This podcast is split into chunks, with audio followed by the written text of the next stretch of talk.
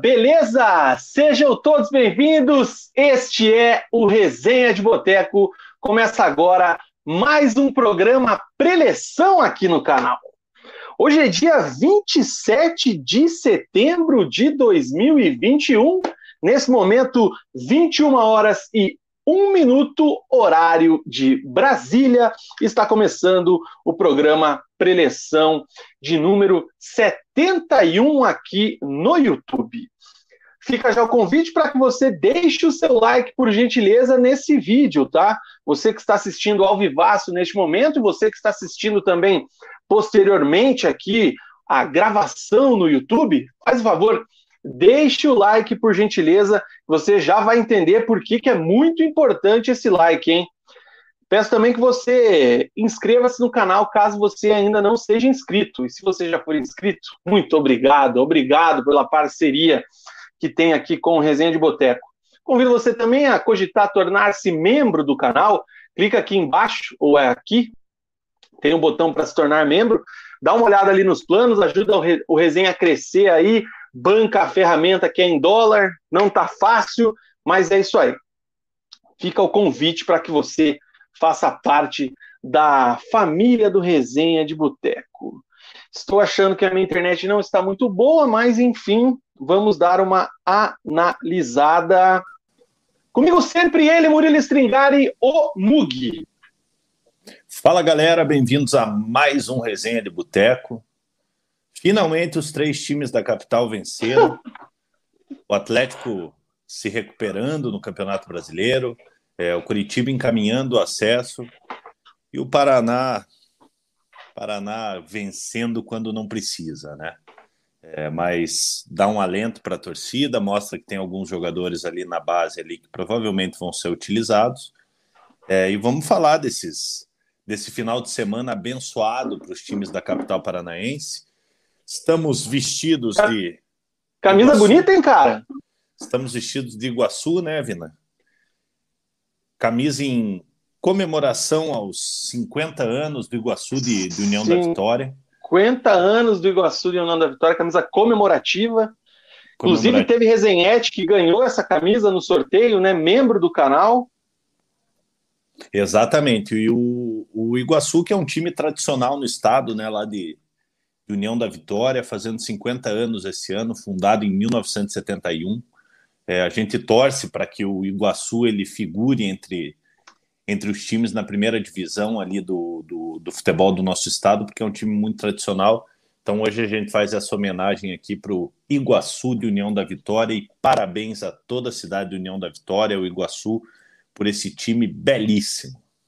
E não tinha data melhor para a gente usar essa camisa, sabe por quê, Mugi? Por quê? Porque no sábado, o nosso Iguaçu, o Iguaçuzão da massa, meteu 2 a 1 no Andraus, pela e, Série Prata do Campeonato Paranaense. E então... em, cima então- do, em cima do Andraus é sempre mais gostoso, né? Entendedores Exato. entenderão. Exatamente. Então, ah, cara, puta, esquece, confundi. Na verdade, quem, quem ganhou foi o, o, União lá de Beltrão. O Iguaçu ganhou do São Joséense por 2 a 0.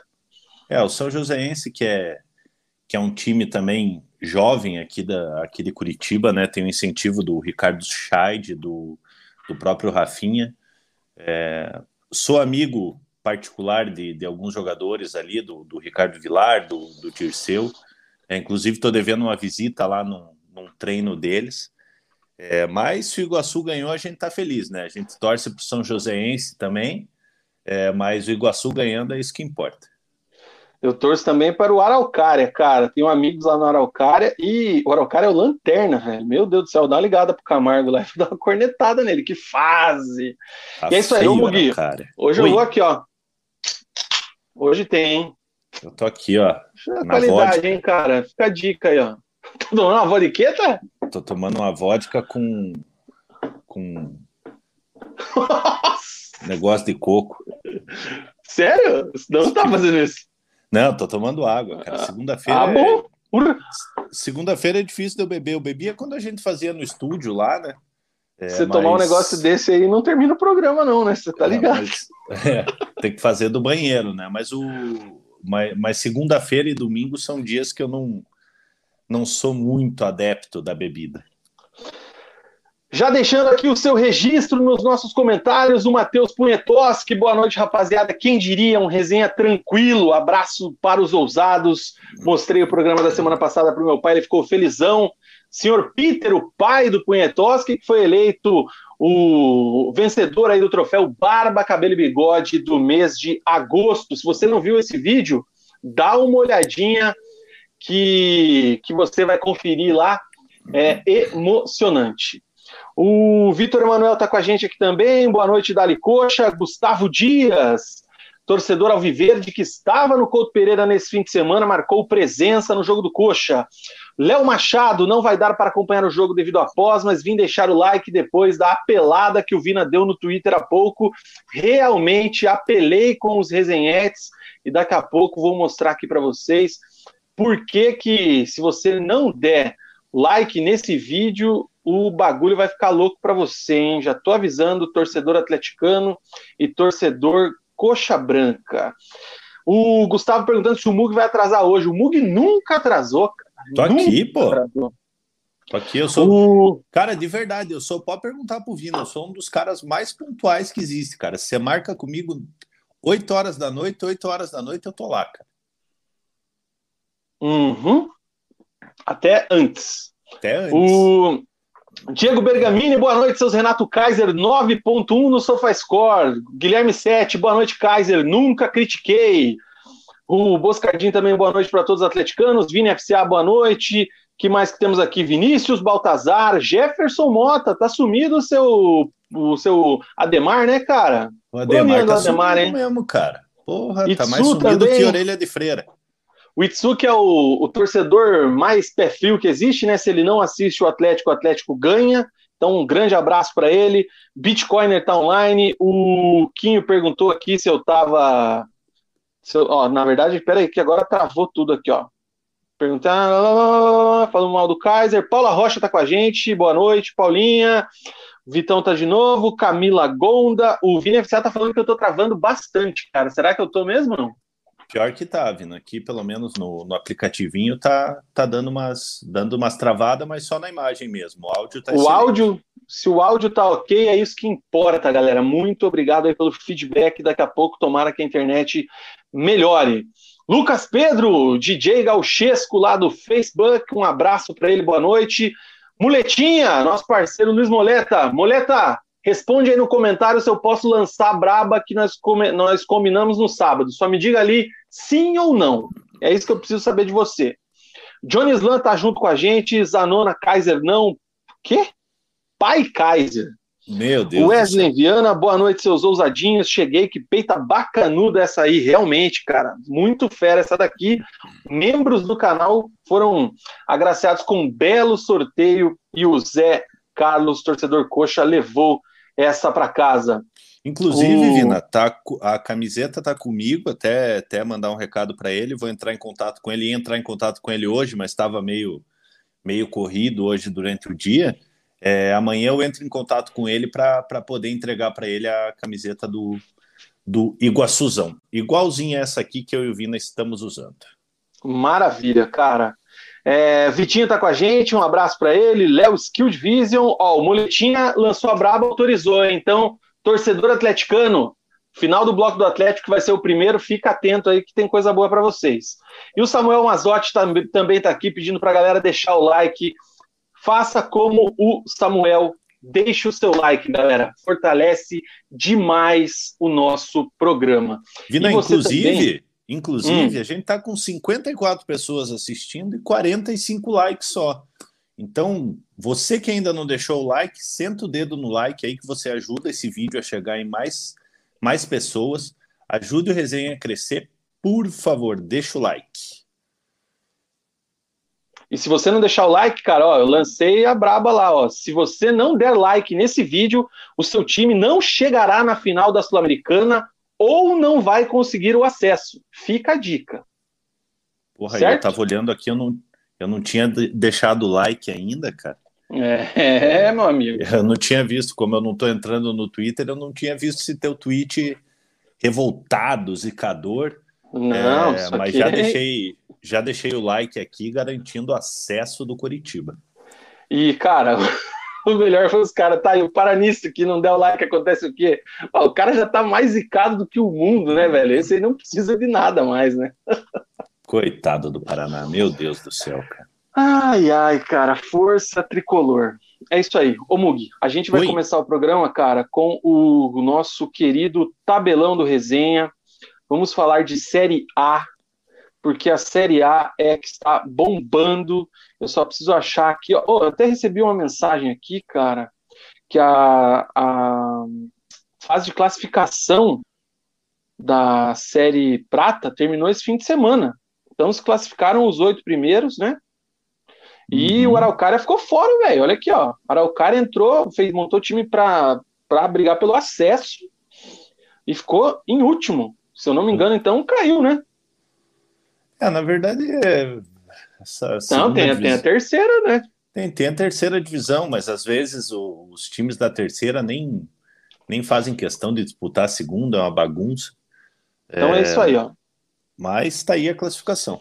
Feito o registro da Série Prata. Tabelão da Série A, meus queridos resenhetes ousados e alegres, aquela conferida se torna a rodada certa para começarmos aqui com a 22 rodada. O time do Ceará bateu a Chapecoense por 1 a 0 no sábado. Também no sábado, o Corinthians venceu o clássico em cima do Palmeiras por 2 a 1 dois gols de Roger Guedes. O São Paulo empatou com o Galo Mineiro 0 a 0 América 1, Flamengo 1. Esse jogo foi jogo de domingo, às 11 da manhã. Fluminense bateu o Red Bull Bragantino por 2 a 1 Inter 2, Bahia 0. Juventude 3, Santos 0. O Sport perdeu para o Fortaleza por 1 a 0 em casa. O Atlético bateu o Grêmio por 4 a 2 e o Atlético Goianiense empatou com o Cuiabá em 0 a 0. Esse jogo fechou a 22ª rodada. Classificação de momento nesse Campeonato Brasileiro, já no segundo turno rolando, o Galo segue líder com 46 pontos. O segundo colocado é o Palmeiras com 38, uma distância relativamente grande aí entre os dois times, mesmo número de jogos. O Fortaleza é o terceiro colocado com 36 pontos. O Flamengo, tem dois jogos a menos que o Galo Mineiro, é o quarto com 35. Bragantino tem 33, Corinthians tem 33, fecham o G6. O Furaca, o nosso Atlético Paranaense, é o nono colocado com 30 pontos e 21 jogos. Neste momento, o Atlético é o nono colocado e, dependendo do andar da carruagem aí no Campeonato Brasileiro, o Atlético pode pintar até um G9, né? Que dependendo do que Isso. rolar na Copa do Brasil, que rolar na Libertadores, na Sul-Americana, então o Atlético tem que sempre permanecer aí na página de, de cima da classificação para beliscar aí uma possível liberta o ano que vem. Lá embaixo, tá feia a coisa, hein, cara? O América Mineiro é o 15 com 24 e o Santos é o primeiro time fora da zona de rebaixamento com 24 pontos também. Bahia entrou na faz 10 rodadas, Vina, 10 jogos, contando todas as competições, 10 jogos sem vencer. Bahia é o 17 com 23. O Grêmio é o 18 com 22. O Sport, que está numa crise absurda, tem 17, é o vice-lanterna. E a Chape, lanterna absoluta, com 10 pontos em 22 jogos. Que situação! Sem falar de Atlético, agora, Mugi, você destaca o que dessa rodada que passou aí da, da Série A do Brasileirão? Eu faço uma, um destaque homenagem é, é, um jogador que é muito criticado, grande parte da, das pessoas não gostam dele, é, mas é um jogador que eu gosto muito, é um centroavante que eu gosto muito. Então quero destacar e homenagear o Fred, que se tornou o segundo é, maior artilheiro da história do Fluminense, o grande Fluminense, né? É um time muito tradicional que, que passou por maus bocados, hoje não atravessa um excepcional momento é, mas tem que respeitar essa marca do, do Fred, que não é comum. É, hoje em dia a gente vê jogadores ficando tanto tempo nos clubes, né? O Fred saiu do Fluminense, foi para o Atlético Mineiro, foi para o Cruzeiro, retornou para o Fluminense, que é a casa dele, né? É, então o Fred se tornando o segundo maior artilheiro da história do, do, do Fluminense e merece ser parabenizado. E nesse jogo, além do gol do Fred, teve outros dois golaços, né, Vina? É, tanto o gol do Bragantino quanto o gol do, do Luiz Henrique, do, do, do, Fluminense, foram dois golaços. O gol do Bragantino do Elinho, o gol do Luiz Henrique. É, então, para quem gosta de futebol e gosta de ver gol bonito, esse jogo aí foi um prato cheio. Quero destacar a briga que rolou lá no jogo do. Ah, não, mas essa foi da Série B, né, cara? Esquece, eu tava vendo o América Mineiro aqui, veio Independência na cabeça, mas a briga foi do jogo do Cruzeiro. Cara, eu vou destacar o, o Juventude, que meteu três no Santos, achei interessante. Ricardo Bueno fazendo gol de novo, né? Que achado que foi esse lá no, no time do Operário e o Corinthians que bateu aí o Palmeiras no clássico Portuga palmeirense lá também tá mais firme do que palanque no banhado, né, cara? E é isso aí. Próxima rodada, o Atlético joga com o Flamengo, domingão lá no Maracanã, mas esse assunto é só depois de Sul-Americana, porque o Atlético joga com o Penharol. Certo? Certíssimo. Rapidinho aqui nos comentários, cara. É... Marco Saldanha tá gente, um abraço para ele, um abraço para Lisandro Jacobsen, craque da CEA, dizendo que o time dele não pode ser rebaixado. Vanessa Mazorana, parceira nossa, também dizendo aqui que estou mexendo com o psicológico do torcedor, deixando a curtida para não ter erro.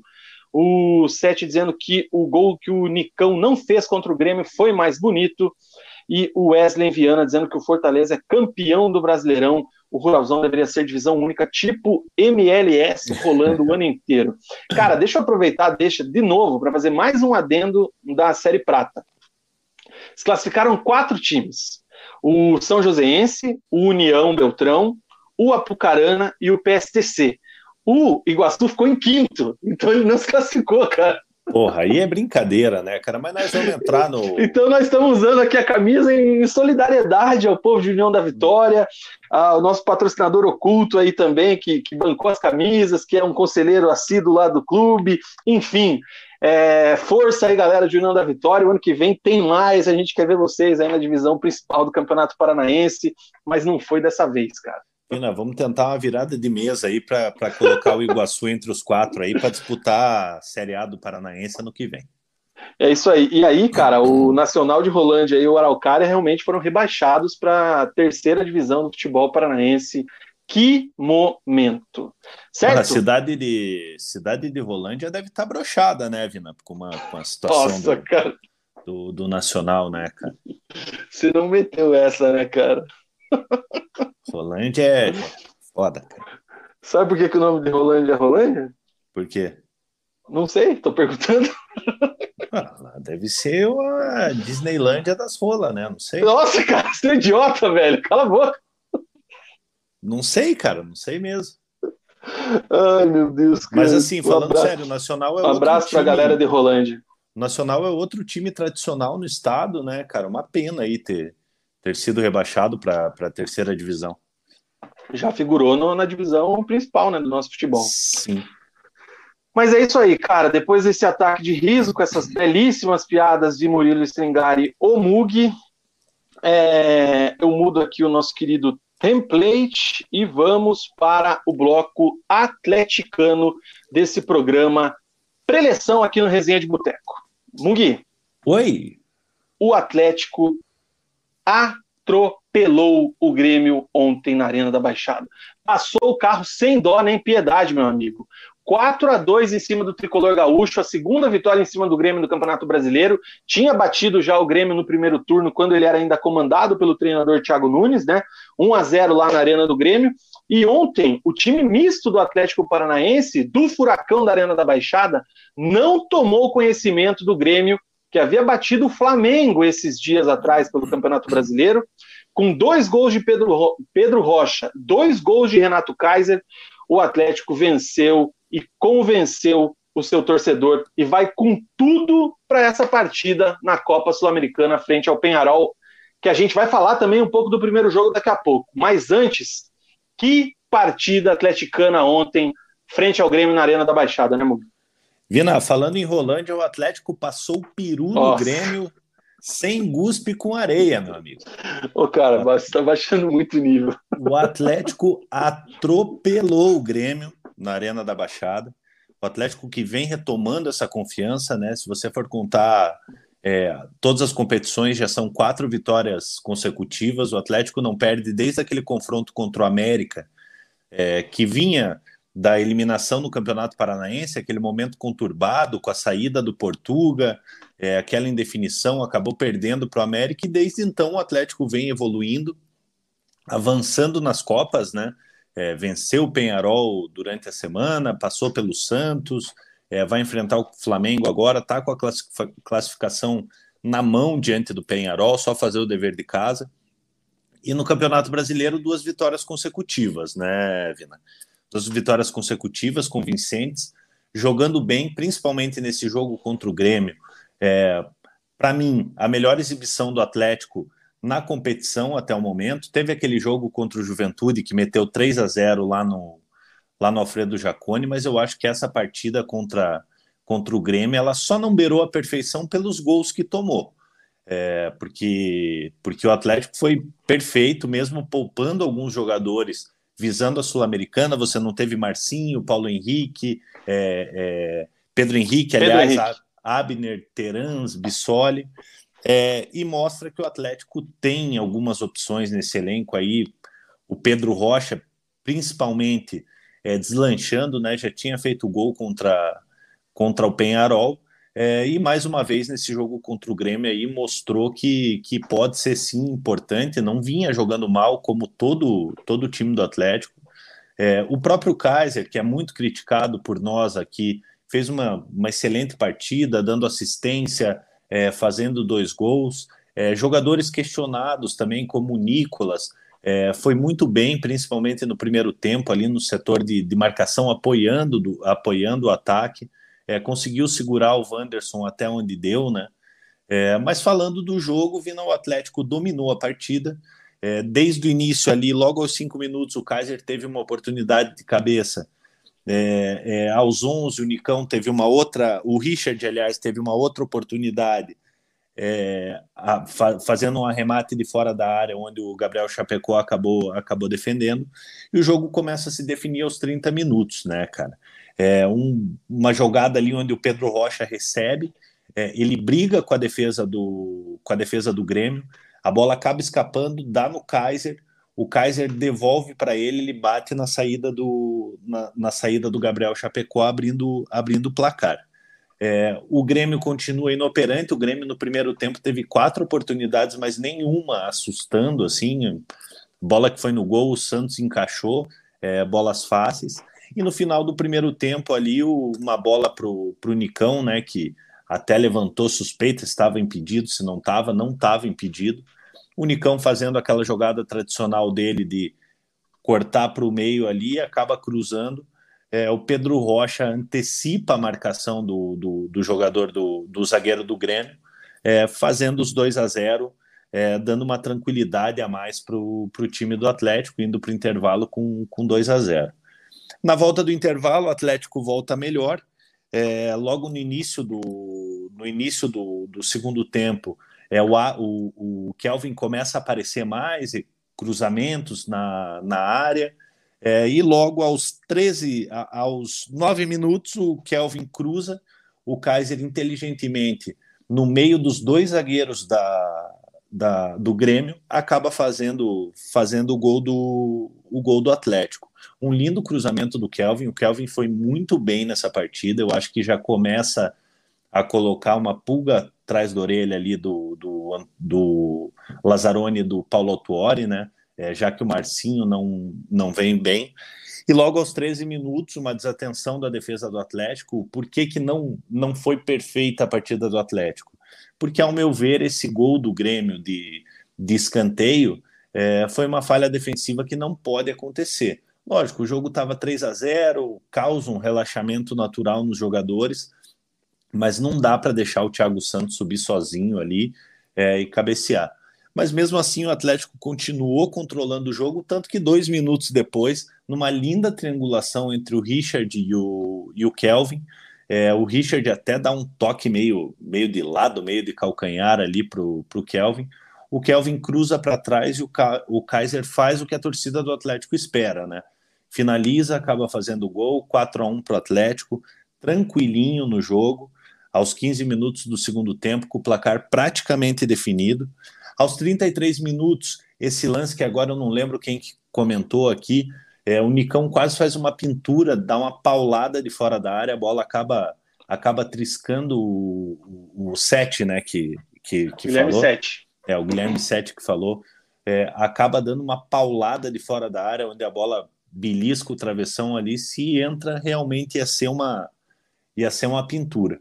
E aos 38 já é, naquele relaxamento natural, né, como, como eu falei, com o jogo com o jogo definido, é, uma bola nas costas do Carlos Eduardo, que também, se você for analisar é, intensidade, se você quer um time intenso os 90 minutos, você não pode relaxar é, é, independente do placar. Mas a gente sabe que, que não é o que acontece. Com 4 a 1 no marcador, você não vai ficar se matando, principalmente ali no, no final do jogo. Uma bola nas costas do Carlos Eduardo, é, o Wanderson foi muito feliz no chute. O Santos tentou, deu aquele passo para porque achou que o Wanderson ia cruzar é, e querendo ou não acabou acabou falhando, mas isento o Santos dessa dessa falha porque porque o Wanderson realmente foi muito feliz na, na finalização. É, então uma falha natural de jogo do, do Santos e foi isso, Vina. É, segunda vitória consecutiva do Atlético no Campeonato Brasileiro. É, o time está em nono lugar nesse, nesse momento, é, vencendo esse jogo que, que ainda falta. O Atlético, querendo ou não, está com, uma, tá com um jogo a menos. É, vencendo esse jogo, o Atlético pularia para a sétima colocação, né? É, como você falou no início, é, muito provavelmente é, esse campeonato brasileiro vai virar G9, porque teremos ali muito provavelmente uma final Bragantino e Atlético, certo? O Bragantino está lá na frente, é, o Atlético pode garantir a vaga na, na Libertadores, seja pela, pela Sul-Americana ou pela Copa do Brasil. É, e a Libertadores a mesma coisa, né? O Flamengo muito bem encaminhado, tem o confronto é, Palmeiras e Atlético Mineiro, então são times que estão na parte de cima da, da tabela e que provavelmente vão conquistar esses títulos. Então, muito provavelmente vire um G9. É, o Atlético pode conquistar a vaga na Libertadores, como eu falei, sem precisar do Campeonato Brasileiro, mas é bom ficar esperto, né? É, é bom você, até você garantir essa vaga, não tendo o título da, da Sul-Americana por enquanto, é bom o Atlético continuar pontuando no Campeonato Brasileiro para tentar se classificar é, é, através do Campeonato Brasileiro. E hoje o Atlético está mais próximo do G6 do que da zona de rebaixamento. Né? Algumas rodadas atrás, naquela fase ruim que vinha atravessando, o Atlético já estava mais perto da zona de rebaixamento do que da zona de classificação da, da, da Libertadores. Eu vou aproveitar esse teu gancho rapidinho aí, cara, porque a vitória, além de confiança, além de tudo mais que a gente vai falar, é, que você falou bem, eu vou acrescentar alguma coisa. Se o Grêmio vence o Atlético ontem, o Grêmio ia para 25 e o Atlético estacionava nos 27 pontos. Então a Sim. distância de um time que está desacreditado ia ficar muito pequena, ia ficar uma distância perigosa. Então, além de tudo, foi muito importante essa vitória do Atlético em cima aí de, de um time que está lá embaixo, um concorrente aí a, a, a, zona de rebaixamento, que é o time do Grêmio. Então, essa parte da pontuação foi muito importante, tem que ser ressaltada. É, como você disse, né, o Atlético não teve o Marcinho, Pedro Henrique, Abner, Teranza e Bissoli, que foram poupados aí hum, é, devido a essa questão aí do jogo contra o Penharol pela Sul-Americana. O Eric também estava suspenso, não teve presente no jogo ontem com isso. Lucas Fasson jogou na zaga, Pedro Rocha jogou no ataque, Kelvin e Nicolas pelas laterais, junto com o Renato Kaiser também ali na frente. É, eu queria que os resenhetes comentassem aqui, por gentileza. Eu estou vendo que o chat está bombando. É, aqui vocês atribuem essa mudança do time desde a saída do Antônio Oliveira, ali depois do feriado de 7 de setembro, acho que foi dia 9, né? É, para essa postura agora, porque o time do Atlético, 11, mesmo reserva, dia 11, né? Uhum. Mesmo o time reserva, é, ou o time misto, né? Porque tinha alguns jogadores titulares, mostra uma intensidade, uma velocidade de jogo, um volume de jogo muito grande. É um time que mostra que quer sabe? Tá com tesão de jogo, aquele, tá, como diz o professor, né? Tá, tá, tá, com a pica para cima, né? Não sei imitar o Luxemburgo, mas é uma coisa assim. Tá com a pica apontada pro céu. O céu, exatamente. É, e, e eu queria também que a galera comentasse se acha que tem a ver com o sistema de jogo. Por quê? lá na, no começo, na boa passagem do Antônio Oliveira, o Atlético namorou com o 3-4-3, né? Com o Zé Ivaldo jogando junto com o Thiago Helena e Pedro Henrique. É, e, com o passar dos jogos, talvez por questão de limitação de elenco, ele não tinha um zagueiro reserva confiável naquele momento, é, e o Zé Ivaldo também caiu de produção, ele abortou a missão, voltou para o esquema com uma linha de quatro, enfim, e aí o Atlético caiu de produção junto. E agora, nesses últimos jogos, o Autuori barra Pequeno Lazzaroni, eles têm adotado esse esquema novamente, né? Óbvio, o elenco ganhou força, né? O elenco é, reforçado, o Fasson parece que chegou no Atlético já faz anos, parece que foi revelado na base atleticana, parece que é um menino do CT do Caju, tomou conta ali quando joga. Então eu queria que a, a galera comentasse aí se, o, o que, que elas acham, o que, que vocês acham que pode ser esse momento do Atlético, porque é fato que alguma coisa mudou é, o, é outro Atlético. É, ou se é alguma coisa de bastidores, de Fina, ambiente. Você falou do Fasson, cara. É, pelo que eu analisei desse jogador, é, eu já falei em outros resenhas que o, o Pedro Henrique estava na frente, né, até por uma questão de, de hierarquia mesmo, atravessando uma fase, uma fase mais complicada. É, mas, cara, esse Fasson aí, ele veio para incomodar o para incomodar o Pedro Henrique, cara. É um jogador jovem que mostra muita maturidade. É, como você falou, parece que já está aí no Atlético há um tempão. É um jogador de muita qualidade. É, então eu acho que é questão de tempo para o Fasson assumir a titularidade do Atlético. Então, cara, essa é a pergunta que eu faço. Até o, o Felipe Rogenbach aqui comentou agora por último, eu já subo os comentários para ler da galera ali, e é, é justamente essa situação o que, é, com relação ao ambiente, o que, que, pode, pode ter acontecido naquele período, né? Porque o Antônio Oliveira deu entrevistas aí criticando é, laranjas podres, o pai dele usou o Instagram também falando alguma coisa nesse sentido. Curiosamente, na semana passada, né, foi confirmado o empréstimo do Jadson para o Havaí, com o Atlético arcando com 100% do salário do jogador. Então, eu deixo aí a bola levantada para que cada um tire sua própria conclusão. O que eu quero saber de vocês, o que vocês acham é o que é que aconteceu para o Atlético ter mudado desse jeito. Porque se fosse um mês atrás, cara, o Atlético não chegava acreditado para essa reta final de Sul-Americana. É, não ia conseguir essa sequência de, de, de, jogos do Campeonato Brasileiro. E agora, cara, o Atlético ganhou do Penharol lá, atropelou o Grêmio aqui, vai com confiança para esse jogo com o Penharol agora na Arena. O Red Bull Bragantino, eu vejo uma queda técnica nesses últimos jogos. O Atlético é favorito para a Sul-Americana. Então, o assim, Atlético... o que, que aconteceu, cara, em três semanas? O Atlético é favorito para a Sul-Americana. É, e a gente nunca falou aqui no resenha que não era. É, porque, porque a gente vê que no time do Atlético, apesar daquele momento conturbado, é, a gente já tinha visto o Atlético em bons momentos é, com esses mesmos jogadores. É, lógico, teve a contusão do Babi, que prejudicou, é, teve a má fase do Kaiser, é, o Pedro Rocha não estava conseguindo, conseguindo deslanchar, mas agora parece que as coisas vêm acontecendo, e vem acontecendo no momento certo, né, Vina? No momento ali de, de reta final de uma Sul-Americana, de uma reta final de um, de um campeonato brasileiro.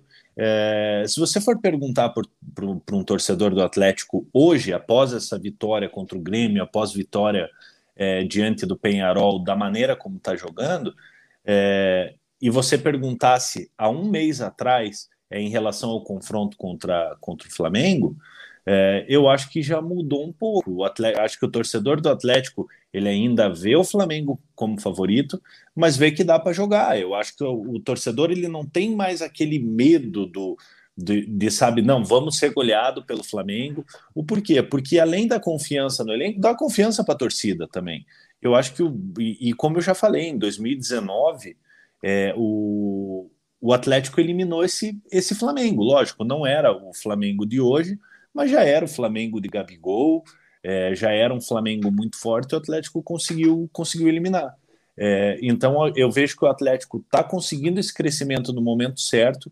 A demissão do, do, do Antônio Oliveira, é, nesse momento, me parece que foi acertada, porque, porque ele já estava falando muita besteira nas coletivas, É, isso acaba, ele faz o treinador acabar, acabar perdendo, perdendo o vestiário. É, aquela entrevista que ele deu que é, eu estou aqui só de passagem, eu acho que aquilo ali decretou a passagem dele no, no, no Atlético. É, e esse fato novo é, do, do Antônio Oliveira ter sido, ter sido mandado embora, é, barra pedido para sair, é, fez bem para o Atlético, além da aliado à, à, saída do Jadson, que vinha arrumando confusão em rede social, né, é, fazendo comentários ali pra, com torcedores que, que, querendo ou não, atrapalham o ambiente. É, então, eu acho que o Atlético ele vem nessa crescente no momento certo. Então, cara, fica aí né, o questionamento. Vamos dar uma olhada aqui nos comentários para a gente já seguir aqui o papo sobre o furacão. Rafaela Betts, minha comadre, chegou a Kaiser Zete. Gosta mais do Kaiser do que o Edu Mito, nosso parceiro. Um abraço aí para Fafá. Riva bem, Pedro Henrique e Marcinho foram ausências sentidas no jogo de ontem. Deu para sentir como o time melhorou sem eles. Bela Sim. tirada. O Vitinho disse que o time é outro com a saída do Portugal. Fasson já merece ser titular. O problema é a gestão de elenco. Vai tirar o PH? Difícil. Kelvin tem que ter sequência e ele aproveitar. E o Kaiser, muita calma. Gostei da última frase. Muita calma com o Renato Kaiser. É, é, e ele, e ele completa aqui 4 a 2 fora o ameaço. Querendo ou não, o Kaiser ele não é titular desse time. O titular é o Bissoli, né? Agora Sim. eu não sei, eu não sei ali o que que o que, que vai, vai passar pela cabeça do, do Lazzaroni barra Altuori, né? É, se, se ele vai manter o Kaiser no time para dar uma moral para o jogador, né? Porque, porque o Kaiser foi muito bem ontem. O Kaiser foi efetivo, é, não perdeu não perdeu tantos gols, né? Perdeu um gol no início da, da partida ali que, que não dá nem para falar que, que perdeu mesmo assim, mas teve uma finalização, é, mas foi muito bem. É, então, então, não sei se o Kaiser vai ser titular na, na quinta-feira, se, se vem o Bissoli, é, mas uma coisa é fato: Pedro Rocha vem pedindo, vem passagem. pedindo passagem e, e o Altuori e o Lazzaroni ali vão ter que arrumar um lugar no time para ele. Para a galera que está chegando agora, peço desculpas pela minha conexão, a minha imagem não está muito boa, mas se o áudio está legal, é isso que importa, vocês ouvirem bem o que a gente tem para dizer aí, tá? O Wesley diz que Nicolas e Zé Ivaldo vem uma crescente bacana. Nicolas mostrou que o negócio dele é na parte defensiva, melhor jogo do Furacão no ano foi contra o Fortaleza, na visão dele. Nicolas foi bem ontem também, né? Contra o Fortaleza foi aquele que o Citadini fez o gol, né? Isso, Rockenbach diz aqui, é Roggenbach, não é Rockenbach, que era o ex-volante do Inter e com passagens pelo Barcelona. Inter, é, Grêmio, Barcelona, Grêmio também. PSG. Kaiser já tem mais gols que a temporada passada. Verdade, cara? Vou dar uma pesquisada aqui, hein? Então a gente vai, estamos sendo injustos com o Renato Kaiser? Interrogação. Ah, cara, e ele eu... diz aqui que é o seu Zé Ivaldo na partida de ontem, jogou muito. Eu, sinceramente, cara, eu não mudo, não mudo eu uma vírgula da, da minha opinião em relação ao Kaiser, cara. Eu é, também não. Vem sendo efetivo aí nesses, nesses últimos jogos aí, mas a gente sabe que é um jogador para lá de regular. Exatamente. Ontem eu estava assistindo no final da noite o programa no Sport TV, que é o linha troca de passe. Uhum. E o Maurício Noriega, né, passa lá os melhores momentos, o Atlético ganha de 4 a 2, o, o, o Kaiser faz isso, faz aquilo, o Noriega. O Renato Kaiser é um jogador muito interessante, é um jogador que tem muito recurso técnico. Aí eu venho. Vina, mas. Eu comecei a rir sozinho, cara, na frente da televisão, cara, com todo sabe... respeito ao Maurício Noriega. Você sabe qual que é o problema, Vina? É, tipo, pô, eu gosto muito do, do, do, Noriega, cara. Eu acho ele um dos melhores comentaristas que tem ali. É, mas o cara ele não tem tempo é, de Sim. acompanhar como a gente acompanha. É, então, por exemplo, vou te dar, vou te dar um exemplo. É, o Robson do Fortaleza. É, o Robson é um jogador que por onde ele passa ele irrita a torcida, mas ele faz gol, entendeu? Então aquele cara é aquele jogador do Fantástico ele é, tá toda que... hora no Fantástico. É toda hora aí. ele tá no Fantástico. Então, então a galera fala, pô, esse Robson é bom. Mas quem vê os jogos, no, sabe, numa, numa sequência, vê qual que é a característica do jogador e sabe que não é bem assim. Os comentaristas de resultado, meu Deus. Meu Deus, sou comentarista de resultado. Um abraço para o Paulinho Nascente, Paulinho Gaúcho, zagueirão lá do Círio Libanês. Um abraço para ele. Guilherme Sete, é impressionante a bipolaridade do time atleticano. Consegue fazer grandes jogos, como Penharol, Fortaleza e Grêmio, jogos horríveis, como América, Cascavel e Esporte. E, cara, eu vi alguém tweetando isso ontem, não vou lembrar quem é, me perdoe a Robinha, mas é, é inimaginável que há duas semanas atrás o Atlético estava lamentando uma eliminação para o Cascavel no Campeonato Paranaense, né, cara? Para você olha, ver olha como. A girada de chave, cara. Para você ver como muda, né, Vina? É, é uma classificação ali na Copa do Brasil frente ao Santos, é, com aquele golaço do Zé Ivaldo, uma vitória é, contra, contra o Penharol. É, então o futebol é muito dinâmico, né, cara? A gente, a gente falava, é, é, tudo pode acontecer. O que preocupava é, é, que o momento do Atlético ele gerava uma desconfiança não só na torcida, mas no próprio elenco. É, porque o jogador ele começa a, a, a, pensar que, que não é capaz.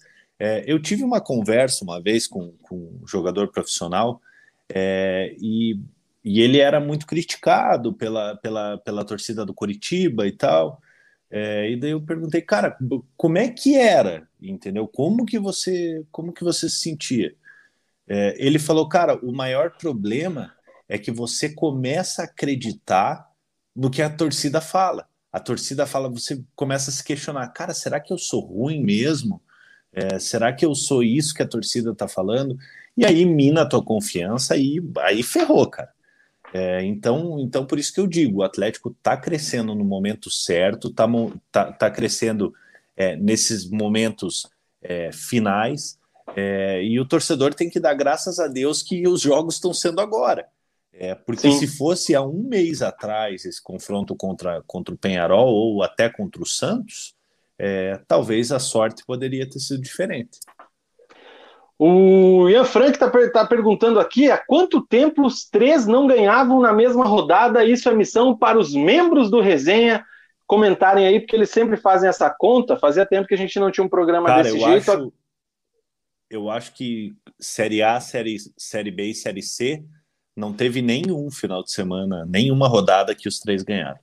É só ver quanto que o Paraná ganhou aí. Não é muito é. difícil achar, porque são poucas vitórias. Daí é mais são fácil quatro, de fazer né? a conta mas eu não lembro não, cara. Bem, bem perguntado aí para o Ian Frank. Galera, manda aí nos comentários. É, o Felipe está dizendo que o nome dessa virada de chave é o Paulo Autuori.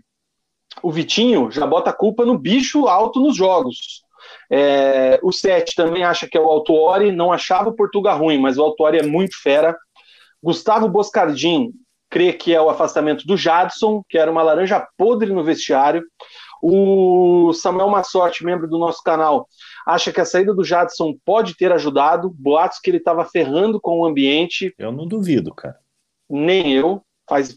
É só encaixar as peças, cara. Infelizmente. Vina, e, daí, e daí entra um outro questionamento. É, o Jadson teve pro, problema com o Thiago Nunes no Corinthians também. É, falou um monte de, de, de besteira também do, do, do Thiago Nunes é, inclusive, quando estava lá ainda, não à toa, acabou rescindindo com, com o Corinthians. É, e é triste, né, cara? Porque é um jogador vitorioso, um jogador de, de seleção brasileira, jogou, Exato. jogou Copa das Confederações. É, no final da carreira, ficar, ficar criando, criando ambiente, é, é, criando situações, situações ruins que, que prejudicam os times. É, ele podia ter ficado quietinho aqui no, no Atlético encerrar a carreira dele de maneira bonita, talvez com, uma, com um título de Sul-Americana, e agora está lá no tá lá no Havaí, lá disputando, disputando a Série B para ver se vai, vai subir para a primeira divisão. Então acho que faltou um pouquinho de cabeça do Jadson nesse final de carreira. Eu vou mais além, Mug. Para mim é uma grande demonstração de ingratidão, porque o Jadson estava desempregado. O Jadson ele teve aquele embrólio com o Curitiba, né, numa virada aí de, de, de ano e tudo mais. O Atlético aposta nele pela história e pelo que ele representava dentro do clube. Ele conquista dentro de campo o espaço, o autor dá uma moral para ele, e aí ele faz o que faz de fazer é, picuinha em rede social e tudo mais. Então, ingratidão da parte do, do Jadson nesse, nessa situação aí. Termina de queimar o filme dele com a torcida quando, e quando tava, quando, quando fez aquele contrato mais curto, é, fez por merecer a renovação de contrato. Sim. É, fez por merecer e, e, renovou o contrato e perdeu espaço no time, achou que era, que era maior que a instituição e acabou minando, minando o ambiente. É, e você vê, né, cara, como eu falei, cara, ele podia encerrar a carreira de uma maneira muito bonita aqui. Você já pensou ele sendo campeão da Sul-Americana, erguendo o troféu e parei? Cara, entendeu? Porque dinheiro um... ele não precisa mais. Entendeu? Você quer um exemplo, um comparativo? É só pegar o que fez Lúcio Gonzalez. Também. O Lúcio já, já tinha deixado de ser decisivo, de ser importante dentro de campo há muito tempo. Já estava jogando mais por, por jogar ali, entrava no final dos jogos, até tentavam né, colocar ele, mas ele não rendia extremamente questionado por parte da torcida, e ele foi ali trabalhando no grupo. Olha a despedida que o Lúcio teve, cara. Jogou, ele entrou em campo quatro minutos, três minutos, né? Foi quatro, fez, é, fez o três minutos. Na verdade, deu o, mais, né, cara? Porque a é, bola passou não saía. um pouco, né? Mas, mas é, é, o, fez o treinador queimar uma substituição de um jogo de Sul-Americana para a despedida do, do Lúcio Gonçalves, para ele ter toda a homenagem que ele teve. Então, assim, se o Jadson conduz de uma forma mais inteligente essa saída dele agora, eu não duvido nada que isso aí aconteceria. Pega lá a final da Sul-Americana, o Atlético campeão, se tudo der certo, dá a faixa de capitão para ele erguer o troféu. Cara, era simples, velho. Era só fazer o básico, era só ser inteligente, era só ser profissional. E Exatamente. o Jadson fez totalmente o contrário do que se esperava dele, cara. O Baltazar acha que também a mudança é com relação ao Altuori, claramente respeitam o treinador. O Portuga não parecia comandar o time 100%. O Mauri acha que envolve muitas coisas. O afastamento do Jadson, o Portuga estava se desentendendo com a comissão, o grupo fechou a mudança, se fechou com a mudança de esquema, não tomando gols, dá mais confiança para o ataque. Boa noite para o Maicon Teixeira. Um abraço aqui também o Guilherme Nico dizendo que o Paulo Autori passou a mandar sem intermediários. Agora, agora ele escala como quer e os caras respeitam. Não que antes não fosse assim, né?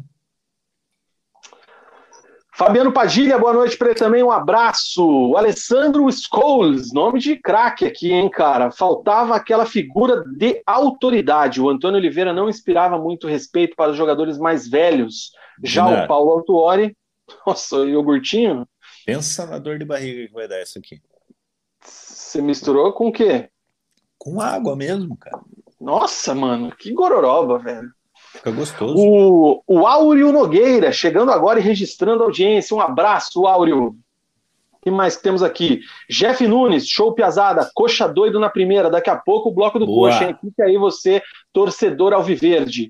O Alessandro completa aqui dizendo que a comissão técnica parece estar em atrito interno. A saída do treinador do sub-20 parece reflexo disso. O Bruno Megueto, que fez a diferença foi o pagodão do aniversário do Thiago Heleno. Uniu o grupo e entrosaram o Pedro Rocha. É, teve aquela, aquela resenha. Teve, né? Teve aquela resenha e o atleticano tem carinho por time bandido, né? Na gíria do futebol, o time bandido é o time que quebra, é o time que bebe, é o time que vai da noite pro treino, saudades 2001. E esse pagodão aí, numa dessa, uniu aí esse elenco em Vina, prol de um objetivo isso, maior. Mas isso é um fato... Totalmente! Cara, é um fato venérico mesmo, cara, porque Cara, time de Santinho não ganha nada. Não ganha. Não ganha Quem não nada. bebe não, não joga, velho. Não adianta. Tem que ter, igual o Luxemburgo fala, tem que ter os bandidos no elenco. Tem que ter, cara. Tem que ter. E pra galera mais nova, gente, quando a gente fala bandido, é no sentido boleiro. É o cara que é, é, é bandido, mas não é bandido ladrão. É isso. Entendo dessa Sim. forma. Edmundo, era é, Edmundo, Romário, sei lá, Luizão, Rincon, Vampeta, quem mais, Mug? Lembra aí alguns aí também, Djalminha. Puta, cara, Djalminha tinha Paulo vários, Nunes, vários, vários. enfim, esses caras aí. Aí a gente vem para nossa realidade. Kleber Pereira, Alex Mineiro, no Coxa, Mug, vamos lembrar aí alguém, Tuta, uh, no Paraná, Saulo, enfim, essa galera aí, cara.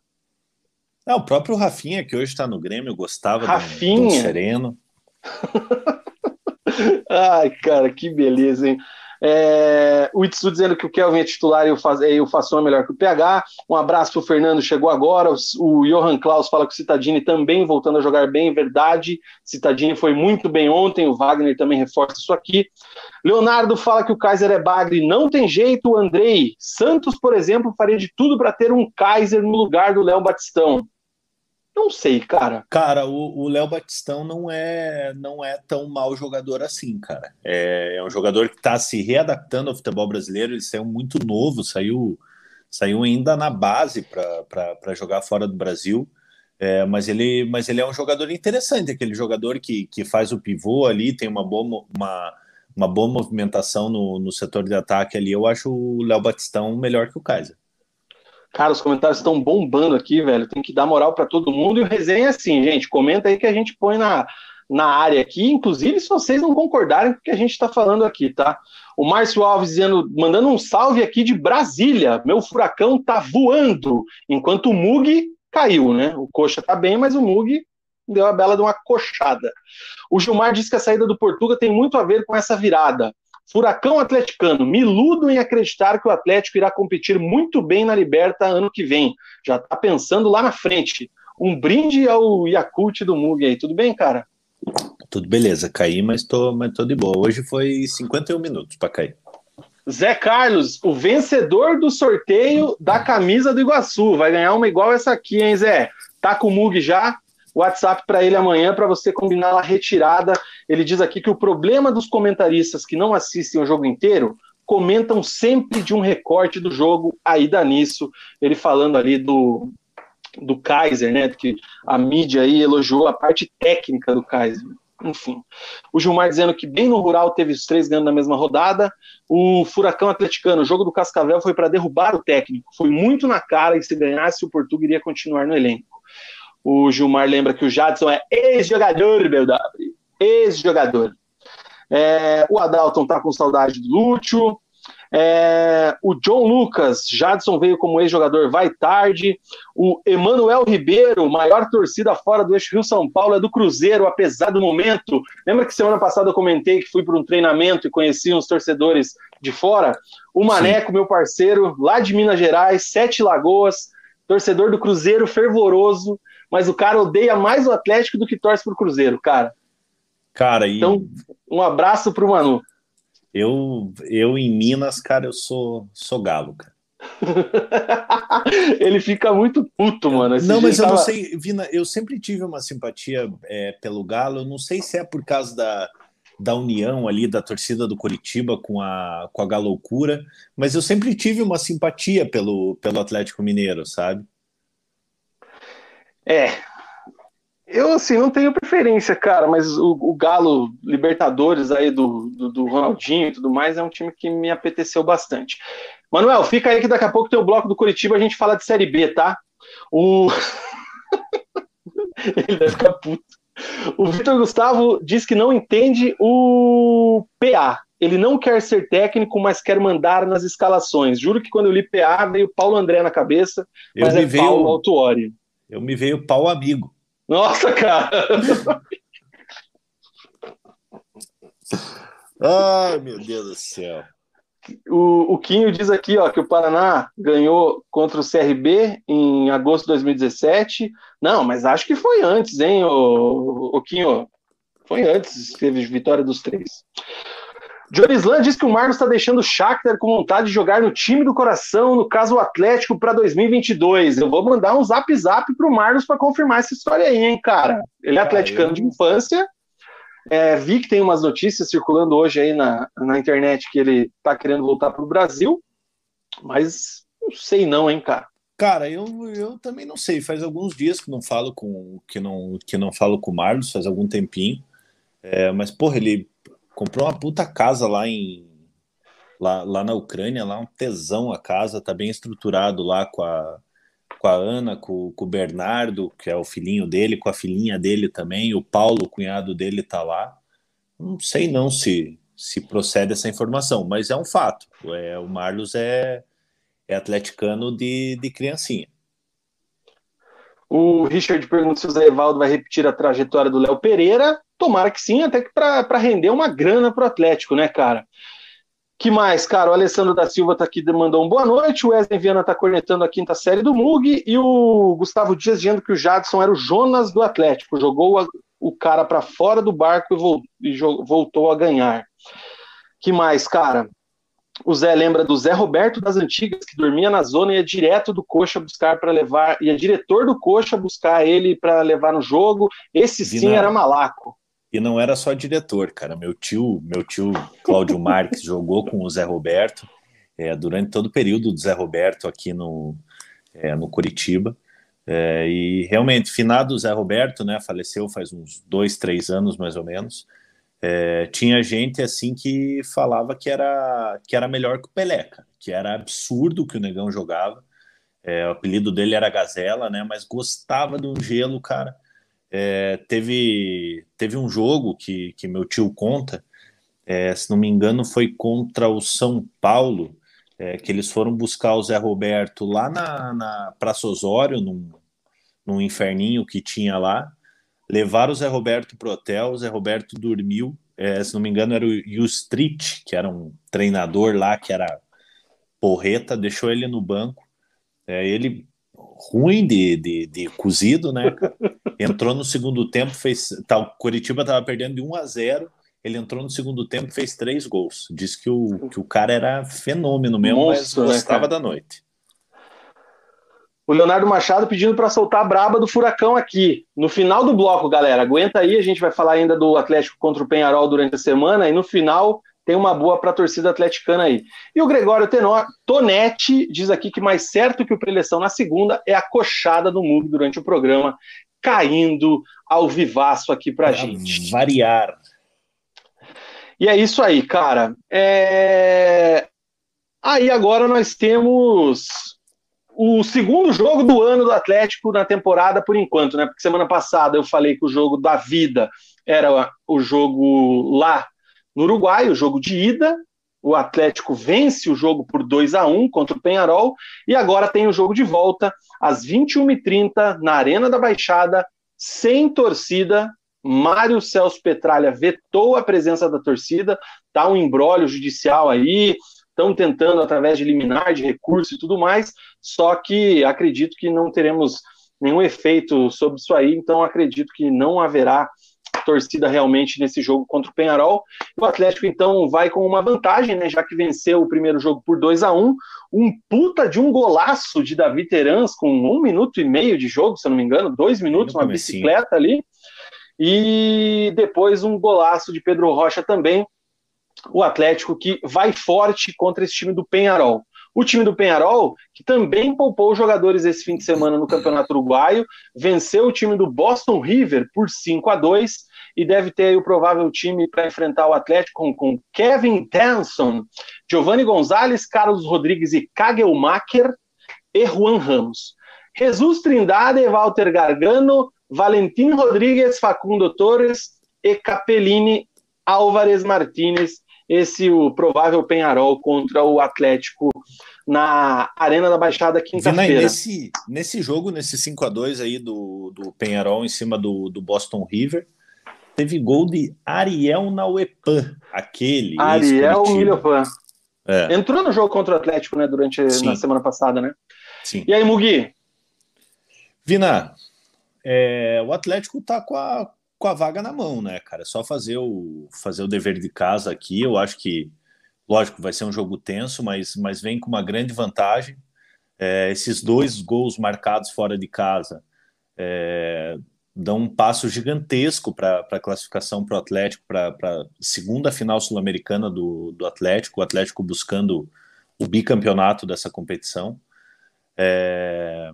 E o Atlético tem tudo para passar, né? Se fizer um jogo, um jogo seguro aqui frente ao Penharol, é, eu acho que o Atlético não tem que entrar para empatar, não tem que não tem que entrar, logicamente, não, não, não vai entrar em, exposto, né? É, eu acho que vai jogar com uma, com uma certa cautela, é, mas eu vejo que mesmo com a vantagem o Atlético tem condições de, de, de vencer o Penharol aqui. Conseguiu vencer o Penharol lá com 16 mil é, uruguaios loucos lá gritando o tempo inteiro no jogo, né? Torcida, torcida sul-americana é uma coisa, coisa bonita de ver, né, cara? É, e o Atlético conseguiu, conseguiu vencer. É, e eu acredito, acredito na classificação do, do Atlético aí. Muito provavelmente vai pegar o vai pegar o Red Bull que venceu, venceu o primeiro jogo por 2 a 0. Ó, que né? entrosamento, hein, cara? Você viu só, venceu o Libertar por por 2 a 0. É, então a classificação está muito bem encaminhada, cara. É lógico, é um jogo muito importante. É, o Atlético tem que entrar com, com a seriedade que, que o jogo exige. É, e diante de um, de um Red Bull, apesar do, do investimento que tem o Red Bull, é, se falando em, em tradição, é, o Atlético é amplamente favorito, mesmo que seja, mesmo que seja o, o Libertar, né? O Penharol não vai ter o, o Canóbio, né? Que, que acabou caindo no, no doping. É, muita gente falou desse Canóbio, sabe, Vina? É, sabe, falando que era, que era bom jogador e tal. É, eu já penso um pouquinho diferente, cara. Se ele fosse bom mesmo, ele não seria Canóbio. Hum. Ele seria ele seria cannabis. Então fica Nossa, essa fica essa reflexão para vocês aí.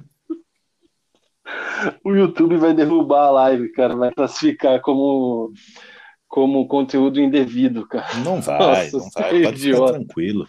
Pode ficar tranquilo. Ai, cara, é, você acha que já está na hora do Pedro Rocha ser titular desse time? Não, porque na teoria volta o. Na teoria, não, né? Com certeza volta o Terans. Nesse 3-4-3 aí é o Terans de um lado, o Nicão do outro, e o Bissoli como referência ali na frente. Tem que dar um jeito de escalar o Pedro Rocha, não? Vina, eu acho que eu acho que tem que dar um jeito de escalar o, o Pedro Rocha, tem que dar um jeito de, de colocar o jogador é, são três, três gols nos últimos, nos últimos dois jogos. É, você tem que aproveitar esse momento de confiança do jogador que, que às vezes passa, né, cara? Então, então acho que o Altuori e o, e o Lazzaroni ali tem que, tem que pensar com carinho aí. Não sei se, se trazer ele mais recuado ali para jogar junto com, com o Terans e com o, com o Nicão, deixando deixando o Bissoli ou o Kaiser mais isolado na frente. É, mas eu acho que o, que o Pedro Rocha ele merece uma, uma oportunidade no time titular. É, cara, eu também acho que tem que dar um jeito de colocar o Pedro Rocha, só que aí você vai ter que abrir mão do esquema com três zagueiros, né? E aí? É. Fica um time, um time mais ofensivo, né, cara? Assim, é, Nicão, Nicão e Terans não saem, né? O que pode acontecer, Vina, é, é o Bissoli acabar perdendo essa vaga e você colocar o Pedro Rocha como centroavante. É, mas, Será? É, mas só, cara, ele já jogou dessa, dessa maneira. Logicamente que não é a, não é a maneira como ele como ele está acostumado a jogar. É, mas para você não perder esse esse bom momento do jogador, talvez seria seria o, o, mais interessante você colocar o Pedro Rocha lá na frente, mas a gente não sabe o que passa na cabeça do, do Altuori e do, e do Lazzaroni, né? É, mas por merecimento ele, ele merecia uma vaga entre, entre os 11, é, logicamente não sendo na, no lugar do, do Terans, que é o principal jogador do time. Esses dias teve gente que, que falou que o momento do Nicão não era bom, mas, mas a gente viu agora contra o Grêmio aí que foi muito importante, é, quase fez um golaço, deu, deu assistência. É, e outra coisa, né, Vina? Tá acabando o tempo do Nicão no, no Atlético. É Sim. muito difícil ele perder a posição nesse momento aí, então o Nicão tá desfrutando aí desse, desse fim de passagem dele no Atlético aí, tem tudo para coroar com, com mais um título sul-americano o Léo Skill Division, ele tá querendo sacar o Abner aqui, cara. Coloca o Pedro Rocha de ala esquerda, sei lá. Porra. O Abner, o Abner é o único cara que tem o gifzinho especial lá na escalação do Twitter do Atlético, botando a medalhinha e tal. O Abner não sai desse time aí não, cara. O Baltazar fala aqui, o Vinícius Baltazar fala que ele não colocaria o Pedro Rocha de centroavante. Bissogol voltou jogando bem e marcando gols. Não, eu larguei, cara. Bissogol é. Meu Deus do céu.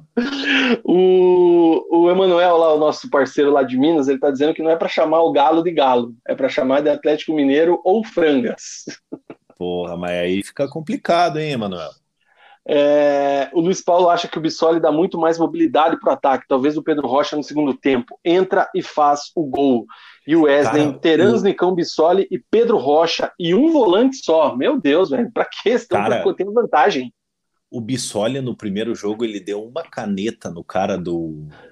do Mas Penharol. ele tomou primeiro, né? Você prestou Não, atenção, ele... né? Não, ele tomou, mas ele deu uma caneta no cara do Penharol, que foi é, aquela de ele... deixar o cara Não, sem pai linda. e sem mãe, cara. Foi linda. Ele deu o bote errado, daí ele tomou. Aí ele conseguiu botar o corpo na frente, no que o cara que deu a cana dele tentou recuperar, ele deu uma cana maravilhosa. Maravilhosa. Bonito. É, é, o Bistoli também é complicado, né? Você olha o Bistoli hoje, velho, é, é, você parece, meu, esse cara estava emprestado, não jogou lá onde foi emprestado no Cruzeiro, e tá bem no Atlético, né? Ele é um jogador importante, cara. O futebol é. Vina, é que, é, é, que centroavante e zagueiro tem que ser feio, cara. E o, e o Bissoli é bonitinho, né, cara? Ele, ele é um moleque, um moleque bonito, cara. Então o centroavante tem que ser feio, carrancudo, para meter medo no zagueiro. Não, mas o, o Kaiser é bonito ou é feio para você? Não, o Kaiser é feio, que dói, tá doido. mas ele é ruim. Então, é, mas aí é verdade, cara. Você... Agora você quebrou o meu argumento. Agora você quebrou meu argumento. Ai, meu Deus, cara. O Wesley tá dizendo que ele deu uma caneta reversa no Carequinha e o Luiz Paulo Vilela diz aqui que foi mais uma bissoletra. Você travou, eu tô te ouvindo. O Vina travou, vocês podem. Pixe, Não, eu tô Maria, aqui, cara. Eu tô aqui, hein? Vina, Vina? Eu? Oi, oi. Olá, oi, agora, oi. agora estou te vendo. Estou aqui, cara. Na verdade, fui eu que travei. Eu também acho. Deixa eu tirar você aqui rapidinho, ó. Um, dois. Voltou o Mug? Voltei. Não voltou? Aqui, ó. Tá me vendo? Tá tudo preto. Tua tela tá toda preta para mim, tá, cara. Tá, pera que eu vou sair e vou entrar de novo. Maravilha. Se bem que a minha conexão aqui também tá uma beleza, velho que mais que temos aqui, cara? A galera dando risada aqui do Mug, enfim, ó, o Itsu tá falando que travou os dois, cara. Que momento a nossa conexão hoje, hein? Obrigado aí, é, internet top. O Léo dizendo que só dá para ouvir, mas agora acho que tá melhor, né? Agora estão conseguindo me ver porque eu tô me vendo aqui na telinha. Maravilha. É, acho que fechamos o bloco do Atlético, o Mug voltou, tá online aí, cara? Tô on. on. Maravilha, maravilha. Cara, é... para fechar, a gente não tem como não registrar as ofensas racistas que o Pedro Rocha sofreu no seu Instagram. É, pelo que eu vi ali, são perfis ligados, é, perfis fakes, eu imagino, né? Porque, ou não também, ligados à torcida do Grêmio, é, ofendendo ele novamente. Então, assim, isso aí não cabe mais, não tem condição, né, cara? Que ridículo, lamentável, mas a gente não pode passar em branco esse tipo de situação, né? É uma cambada de vagabundo que não tem o que fazer, né, Vina? É, o cara Exatamente. tem tempo de, de ir lá criar um fake é, para atacar o. para atacar. Não, não vou nem falar o atleta, cara, mas para atacar a pessoa por causa da, da, da cor de pele, né, cara? É, é um absurdo o racismo. A gente está em 2021, é, o mundo aí é, cheio de problemas. É, e, e, tem gente que acha que é, que é superior ao outro devido, devido à cor da pele. É, então, essas pessoas têm que ser identificadas, têm que ser punidas, têm que ser presas. É, eu acho que, que vale o nosso, nosso registro aqui, nossa, nossa indignação. É, isso aí vem sendo, vem sendo recorrente, né? É, a gente já teve o caso do Brusque ali, que, que foi punido na, na, na Série B, é, perdeu, perdeu três, três pontos, pontos. Eu, e eu ainda acho pouco, é, porque aí você vai me falar, pô, mas o clube tem o clube tem culpa por causa de, de um funcionário? Cara, tem. Tem porque, porque ele faz parte do, do quadro de funcionários ali e o clube é responsável por, por ele. Então, se ele foi racista, ele estava no momento de trabalho, ele estava representando o Brusque, então tem que ser punido mesmo. É, e agora, falando desse, desse caso do Pedro Rocha, o que me indigna é o cara ter tempo de criar um perfil fake para ir lá é, é, proferir palavras de, de, de, racismo contra, contra o jogador. É, a que ponto chega a, imbecilidade humana, a ignorância humana? É, em 2021 a gente, a gente ainda passar por esse, por esse tipo de situação, né? Triste, cara. Triste, triste. Deixa eu só registrar aqui, realmente o Kaiser já fez mais gols que temporada passada, tá? Ele tá com 38 jogos e 9 gols. Temporada passada ele fez 29 jogos e 8 gols.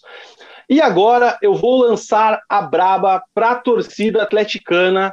Atentos aí, nem o Mug sabe disso ainda. Mas ó, primeira dica aqui, ó.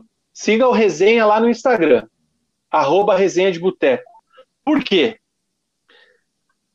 Patrocínio de Mecânica Moleta, nossos parceiros da Mecânica Moleta. Um abraço meu parceiro Muletinha. Ele patrocina uma camisa do Atlético para sorteio no programa de segunda-feira que vem, caso o Atlético se classifique para a final. Então, galera atleticana, fiquem atentos, torçam muito, né? Não preciso nem falar disso, mas é, o Atlético se classificando para a final da Copa Sul-Americana a Mecânica Moleta patrocina uma camisa oficial do Atlético para um torcedor nesse sorteio que a gente vai realizar aí no final de semana. Então fiquem atentos às nossas redes sociais, fiquem atentos aqui também à nossa página comunidade ali no YouTube, que a gente posta alguma coisa por ali também, no Twitter também. Fiquem atentos, mas com patrocínio da Mecânica Moleta, uma camisa oficial do Atlético Paranaense para um sortudo que vai curtir a final da Sul-Americana, se o Atlético passar, com uma camisa novinha, patrocínio Mecânica Moleta, DDD 41 987580917, arroba Mecânica Moleta no Instagram. Vai ter que seguir os caras lá também. Então, ó, adianta o serviço aí, já segue a Mecânica Moleta lá no Instagram, para não arriscar perder caso ganhe. Beleza? Top, hein, Mugi? Coisa linda, cara. Agradecer o Moleta aí pela, pela parceria, né? A gente já teve uma parceria com ele é, é, durante um bom tempo. É, e a gente agradece aí mais uma vez ele ele tá ajudando ajudando o resenha. É, então, brigadão Moleta. E na outra coisa aqui que eu, que eu quero, não sei se você vai falar mais alguma coisinha da, do Moleta. Do, é, do Atlético, mas, cara, não, o Moletinha fechou. Cara, eu tô muito feliz, cara. Fazia tempo que a gente não batia 100 simultâneos. É, e a gente está com 101 assistindo agora. Então a gente agradece muito vocês que estão que estão nos assistindo aqui. É, isso motiva a gente a gente ainda mais aqui a, a continuar. É, e capricha no like aí, cara. Deixa o like, quem não deixou ainda, que você se ajuda esse vídeo a chegar em mais pessoas aí, faz o, o resenha crescer. Então a gente só agradece a vocês que estão nos assistindo o, o YouTube estava tão desacostumado com a gente batendo esse número de visualizações aí que minha conexão tá uma beleza hoje, né, cara? Eu peço mais uma vez mil desculpas para vocês, resenhetes, que tá travando bastante aqui, mas enfim, é, o que importa é o áudio e o áudio está legal e é isso aí, cara. Marcos Saldanha disse que é de União da Vitória. Viva o Iguaçuzão, foi um dos grandes times do estado nas antigas. Está aqui, ó registrando aqui. Um abraço para a galera. Cara, muita gente aqui, ó. Paulo César Gouveia, Rafaela Betts, Wesley dizendo que o Mug falou 101. Hum, danadinho. Ah. Cachorro louco, tá aqui. Ronaldo Marcondes, o Itsu também tá marcando presença aqui, dizendo que não vai ver o jogo essa semana para ter certeza do sorteio. Gilmar também comemorando. Enfim, a galera atleticana tá aí registrando a audiência. Certo, Mug? Certíssimo, Vida. Fechamos o Atlético, passamos o, o, o pente mesmo? Não tem mais nada? Passemos a régua, né, cara? Eu acho que. Não, acho que não porra, mais... não, cara, esquecemos, esquecemos de um Deixa eu ver aqui se tem mais alguma esquecemos, coisa. Ah. Esquecemos sim, esquecemos sim. É, movimentação do novo treinador, né? Porque ah, o Autori já deu repetidas declarações, o pequenino Lazzaroni está dando entrevista como treinador assistente, as mídias sociais do clube estão colocando ele como treinador, e a movimentação tá fraca nesse momento, né? Talvez também pela reta final da Sul-Americana, mas o Atlético ainda está sem treinador, né? Que situação, né? Vina, mas tá dando certo por enquanto, cara. Será que é viável é, você trazer trazer um treinador agora no meio da, da competição, no meio do Campeonato Brasileiro, é, numa semifinal de, de Sul-Americano, uma semifinal de, de Copa do Brasil, uma outra filosofia. É, então eu acho que o Atlético ele tem que ter um pouco de paciência para definir esse nome, não adianta é, você se apressar para escolher um nome. É, eu acho que o Atlético tinha que definir um treinador só após a final das Copas. É, aí sim você, você já vai ter ali um, um norte do que se ganhou a Sul-Americana, vai disputar a Libertadores no ano que vem. É, aí sim o Atlético tinha que, que ir atrás de, atrás de um nome. É, e para a loucura da torcida do Atlético, por que não efetivar Lazzaroni? Já pensou se ele é campeão da Sul-Americana e da Copa do Brasil? Pequenino Lazzaroni, né, cara? Bem lembrado. Não, mas falando sério, não. O Barroca caiu hoje, hein? Caiu, o Barroca caiu hoje. É, mas, mas eu acho que não é treinador pro, pro time do Atlético nesse momento. É, mas assim, é, com todos os méritos que o, que o Lazzaroni tem, é, nesse momento, junto com o Autuori, eu acho que não é o nome a ser a ser cogitado para ser efetivado numa, numa eventual sequência. Eu já tinha falado que o nome para mim teria que ser o Rogério Ceni, cara, mas o Gilmar lembrou aqui, ó, que o Ceni está esperando o Crespo cair para ir para o São Paulo. Faz sentido, o São Paulo está numa situação meio complicadinha. Pô, o, Ronaldo, o Ronaldo Marcondes. Hum. Tá demorando pro Crespo cair, hein, cara? Ah, mas ele tem crédito, né, cara? Tem crédito, né? Conquistou lá o. Ele tá pagando o preço do Paulistão, né? Mandaram ele ganhar o Paulistão, ele deu a vida para ganhar o Paulistão. Então agora vamos ver até onde vai aí essa, esse prestígio aí da diretoria do, do São Paulo, né, cara? Exatamente. Enfim, agora acho que a gente fechou o bloco atleticano mesmo, né, cara? Fechemos. Fechamos o bloco atleticano? Uhum. É isso aí. Se eu só dar uma reforçada, o jogo do Red Bull Bragantino contra o Libertar é na quarta-feira, tá? Então o Atlético joga já sabendo quem é o seu possível rival para a final da Sul-Americana.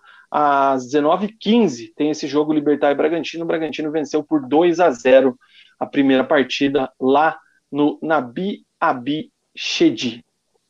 Certo? É assim que fala o nome dos caras lá? É, né? Certíssimo, uhum. a terra da linguiça. Você gosta de linguiça? Não. Não, não, não? não gosto muito, não. Você gosta? Você gosta daquela pra... bem grossona, né? Vamos para nosso intervalo comercial aqui, aquele momento maravilhoso, e daqui Bora. a pouco a gente volta com o bloco do Verdão do Alto da Glória. Tomara que a conexão não deixe a desejar aqui para que o computador dê o play no vídeo.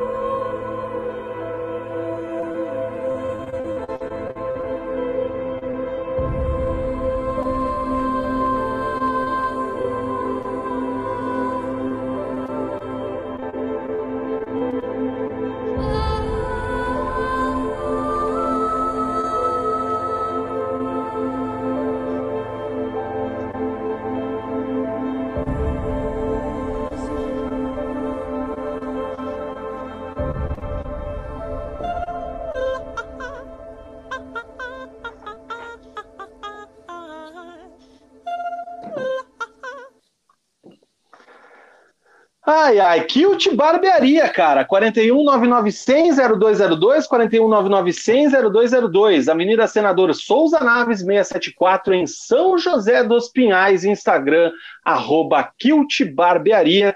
Eu tenho certeza que a internet zoou demais o vídeo da propaganda da Kilt. É uma pena, cara, uma pena, porque esse vídeo aqui é pica, né, cara? É top, mas enfim, a internet dá uma bela de uma zoada aqui, Mug. Olha lá, não, vou, não consigo nem colocar em paralelo aqui, cara. Realmente, Peço perdão Vina, aí. Eu, eu acompanhei aqui pelo acompanhei aqui pelo computador aqui, travou legal. Peço desculpa aí novamente aos resenhetes, peço desculpa ao pessoal da Kilt, aí, infelizmente foge do nosso alcance, não consigo entender o que está acontecendo. Mentira, consigo sim, ó, tá aqui, ó. O registro é esse aqui, ó. E é isso. Nossa. Kilt Barbearia, 419960202, 419960202, a melhor barbearia do sul do mundo. Passe você também pela experiência Kilt.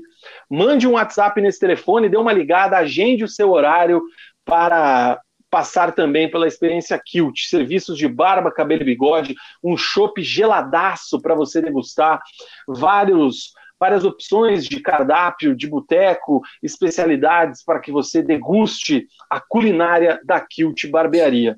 Inscritos do canal têm, têm benefícios lá na Kilt. Chegou na Kilt, disse que é inscrito, você tem direito a double de chopp, um chopp Vosgeral de qualidade Pilsen é direito a double. É só avisar lá que você é inscrito do canal Resenha de Boteco. E você que é membro do canal, você que participa do Resenha ativamente, doando ali uma parte do seu suado salário, você tem mais descontos ainda.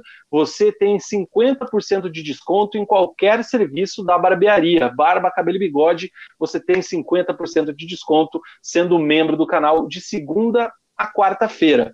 Fora desses dias, um membro do canal que vai lá fazer qualquer serviço de barba, cabelo e bigode ganha um chopp geladaço da Kilt. Ah, horário comercial, vou dirigir, não bebo, não tem problema.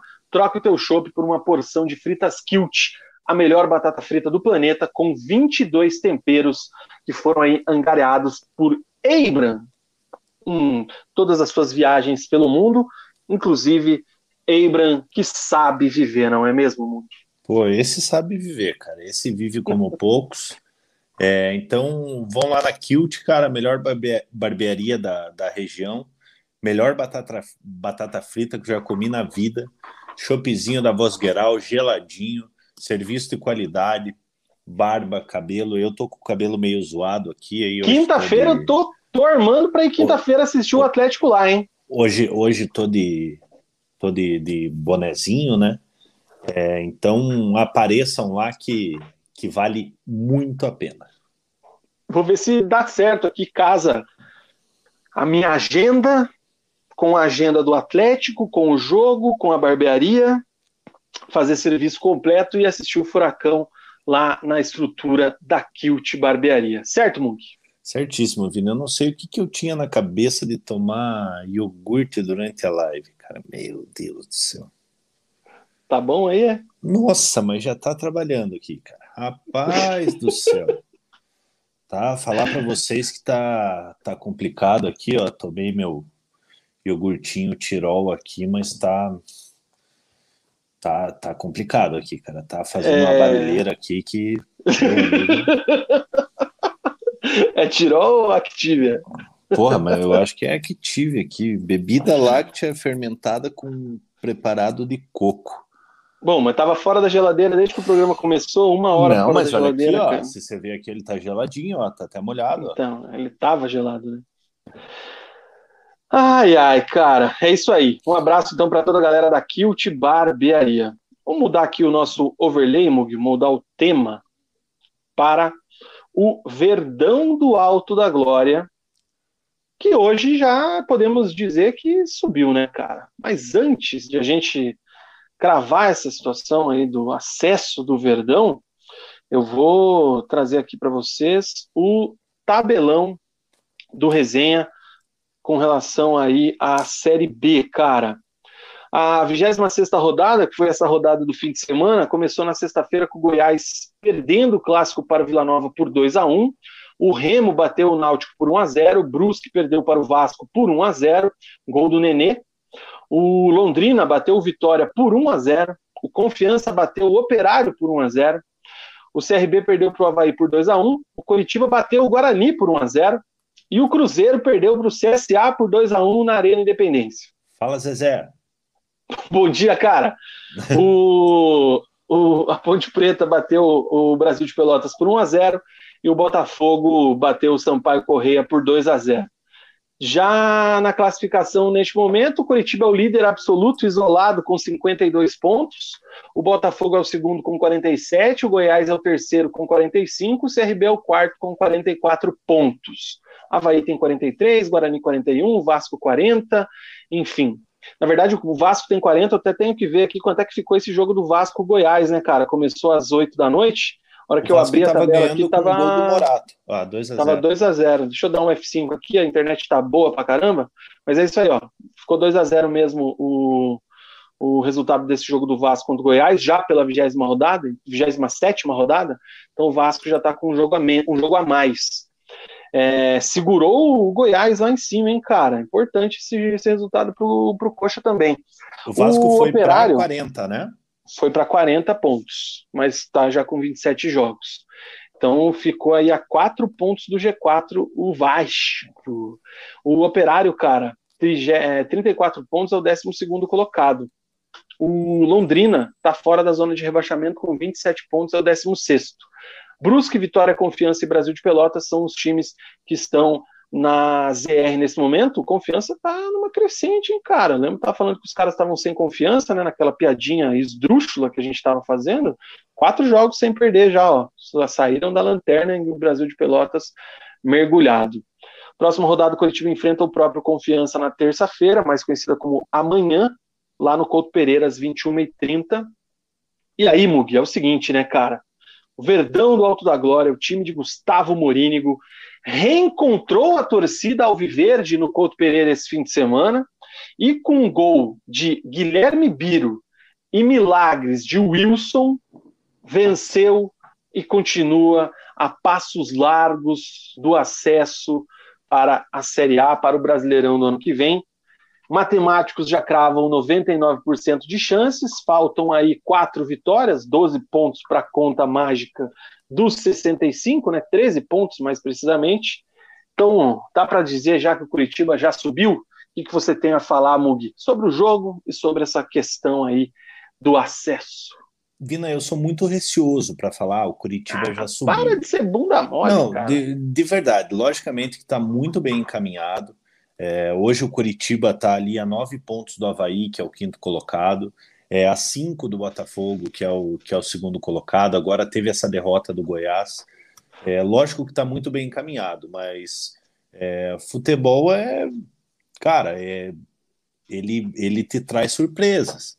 É lógico, pelo que o Coritiba vem jogando, pela efetividade que o time vem tendo, é, tudo leva a crer que não só é, vai conquistar o acesso, como vai conquistar o título. Mas eu prefiro esperar cravar esses 65 pontos aí, que é um número mágico, é, para daí falar assim, Curitiba já subiu, é, do que falar agora, entendeu? A gente já viu cada coisa no futebol que você pega aí o Santos está 10 jogos sem, sem ganhar. É, vai que acontece uma coisa com o Curitiba, Deus o livre, deixa eu até bater na madeira aqui que, que me dá até, começa a me dar até calafrio aqui. É, é enfim, né? é, falando do jogo, o cara, mais uma vez, o Curitiba não encantou, mas foi efetivo, cara. É, mais uma vez o Wilson brilhando, é, teve, teve o Biro fazendo seu primeiro gol como, como, como profissional, né? É, garantindo a vitória do Curitiba. E o mais importante, né, o retorno da torcida ao Couto Pereira. 1.700 pessoas, 1.702 pessoas estiveram, foram testemunhas dessa vitória do, do Curitiba, é, na noite de, sexta, de, de sábado, aliás. É, o Curitiba, no primeiro tempo, é, começou, começou até melhor do que o Guarani. O Guarani, no início do jogo, é, teve duas oportunidades ali. Uma, o Wilson é, acabou defendendo com o peito, numa outra, o Júlio César. As duas oportunidades com o Júlio César, aquele revelado pelo Paraná Clube. É, o Júlio César bate para fora aos 19. É, e aos 28, numa cobrança de falta do Val, é, o goleiro Rafael Martins, revelado pelo Curitiba, rebate, o Biro pega o rebote e abre o placar para o Curitiba. Aos 37 minutos, uma finalização de fora da área é, do Robinho, o Rafael Martins faz uma boa defesa. É, e no segundo tempo, é, o Curitiba volta é, ainda melhor no, no, na partida. É, logicamente, um jogo muito equilibrado. É, o Guarani era o quinto colocado nessa até esse momento, então por isso uma vitória muito importante do Curitiba, né? Precisava vencer. Aos quatro minutos, naquela jogada característica do Curitiba, onde o Val pega a bola aberto pelo lado direito e faz o chuveirinho na área, o Léo Gamalho acaba cabeceando por cima. É, aos 17 minutos, o Biro, numa boa jogada pelo lado esquerdo, cruza o Paixão, cabeceia no cantinho do Rafael Martins, que faz boa defesa. E aí o Guarani começa a fazer suas alterações com o Daniel Paulista, né? O Daniel Paulista altera o time do Guarani. O Guarani melhora no jogo, começa a dominar as ações no, no, na partida. O Curitiba é, acaba fazendo aquela marcação de meio de campo. Tinha momentos que até o Léo Gamalho estava no, no, no, setor defensivo para trás do meio de campo. É, aos 21 minutos, começam os milagres do Wilson, né, Vina? É, numa bola nas costas do Vagninho ali, é, o Bilu é, entra sozinho, é, bate o Wilson, faz uma excelente defesa, mandando mandando a bola para escanteio. É, aos 38 minutos, um cruzamento na área onde o, o, Henrique acaba dormindo, porque parece que a bola vai sair, mas sobra para o jogador do outro lado. É, a bola é dada para o Lucão do break. É, o Lucão, bate cruzado. O Wilson faz outra excelente defesa.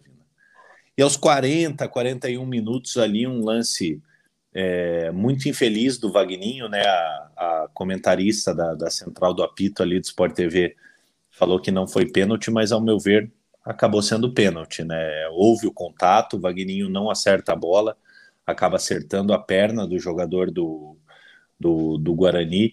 É, o lance é revisado pro, pelo VAR, o árbitro dá o pênalti acertadamente, na, na minha opinião. E graças a Deus, o Regis, que é o um bom jogador, meia esquerda ali do, do Guarani, revelado pelo São Paulo, passagem pelo Palmeiras, por Bahia, é, acaba dando uma paulada no travessão no meio do gol. É, ainda na sequência da, da jogada ali, um bate e rebate, o jogador do, do Guarani, o Andrigo, estava tava impedido, mas foi um lance de perigo. É, e o Curitiba consegue a vitória. Nos últimos cinco jogos, são quatro vitórias, um empate. A última derrota foi contra o Botafogo. É, o Curitiba nesse retorno tem 16 pontos é, contra 18 do Botafogo. O Botafogo é o melhor time do turno. É, e o Curitiba continua sólido, né? principalmente defensivamente. Já são quatro jogos sem sofrer gols. É, e a gente sabe que time que leva poucos gols, a gente vê a Chapecoense no, no ano passado subiu muito em virtude é, dos poucos gols que, que tomava. O Curitiba já teve essa sequência de, cinco, de, de quatro jogos sem, sem tomar gol nessa, nessa Série B. É, e mais uma vez não, não sofre gols, é, consegue é, abrir vantagem na, na ponta, né, abrindo cinco pontos pro, do, do Botafogo. Né, o Botafogo acabou sendo derrotado na, na, na, na nessa rodada, perdeu para o Sampaio Correia, se eu não estou enganado. É, aí você está na, na Série A, né? Verdade, é que eu já estava acostumado com o Coxa na Série A. Tá aqui, ó. Ah, aí sim, hein? Botafogo perdeu para o Sampaio 2 a 0 Não, ganhou. O Botafogo venceu do Sampaio na rodada anterior que o Botafogo perdeu, né? Dá, dá, dá, um, dá uma voltada aí na, na rodada anterior. Perdeu para o CSA. Perdeu para o CSA 2 a 0 isso mesmo. É, então o Botafogo tem ali 18 pontos né, na, no, no retorno contra 16 do Curitiba. É, e o Curitiba vai caminhando aí ponto a ponto é, é, em busca desse, desse acesso. É, o acesso está muito próximo, é, faltam 12 jogos, precisando aí de 3, 4 vitórias para conseguir, a, de fato, essa volta para a primeira divisão.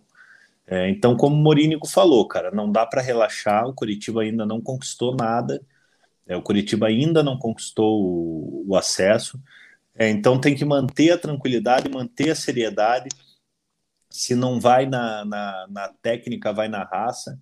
É, os jogadores ali na, na, individualidade estão sendo os diferenciais do Curitiba, como o Wilson, Léo Gamalho por alguns momentos, é, é, Natanael e Biro muito bem. Eu que já critiquei muito o Biro, mas o Biro vem, vem subindo muito de produção. Igor Paixão também.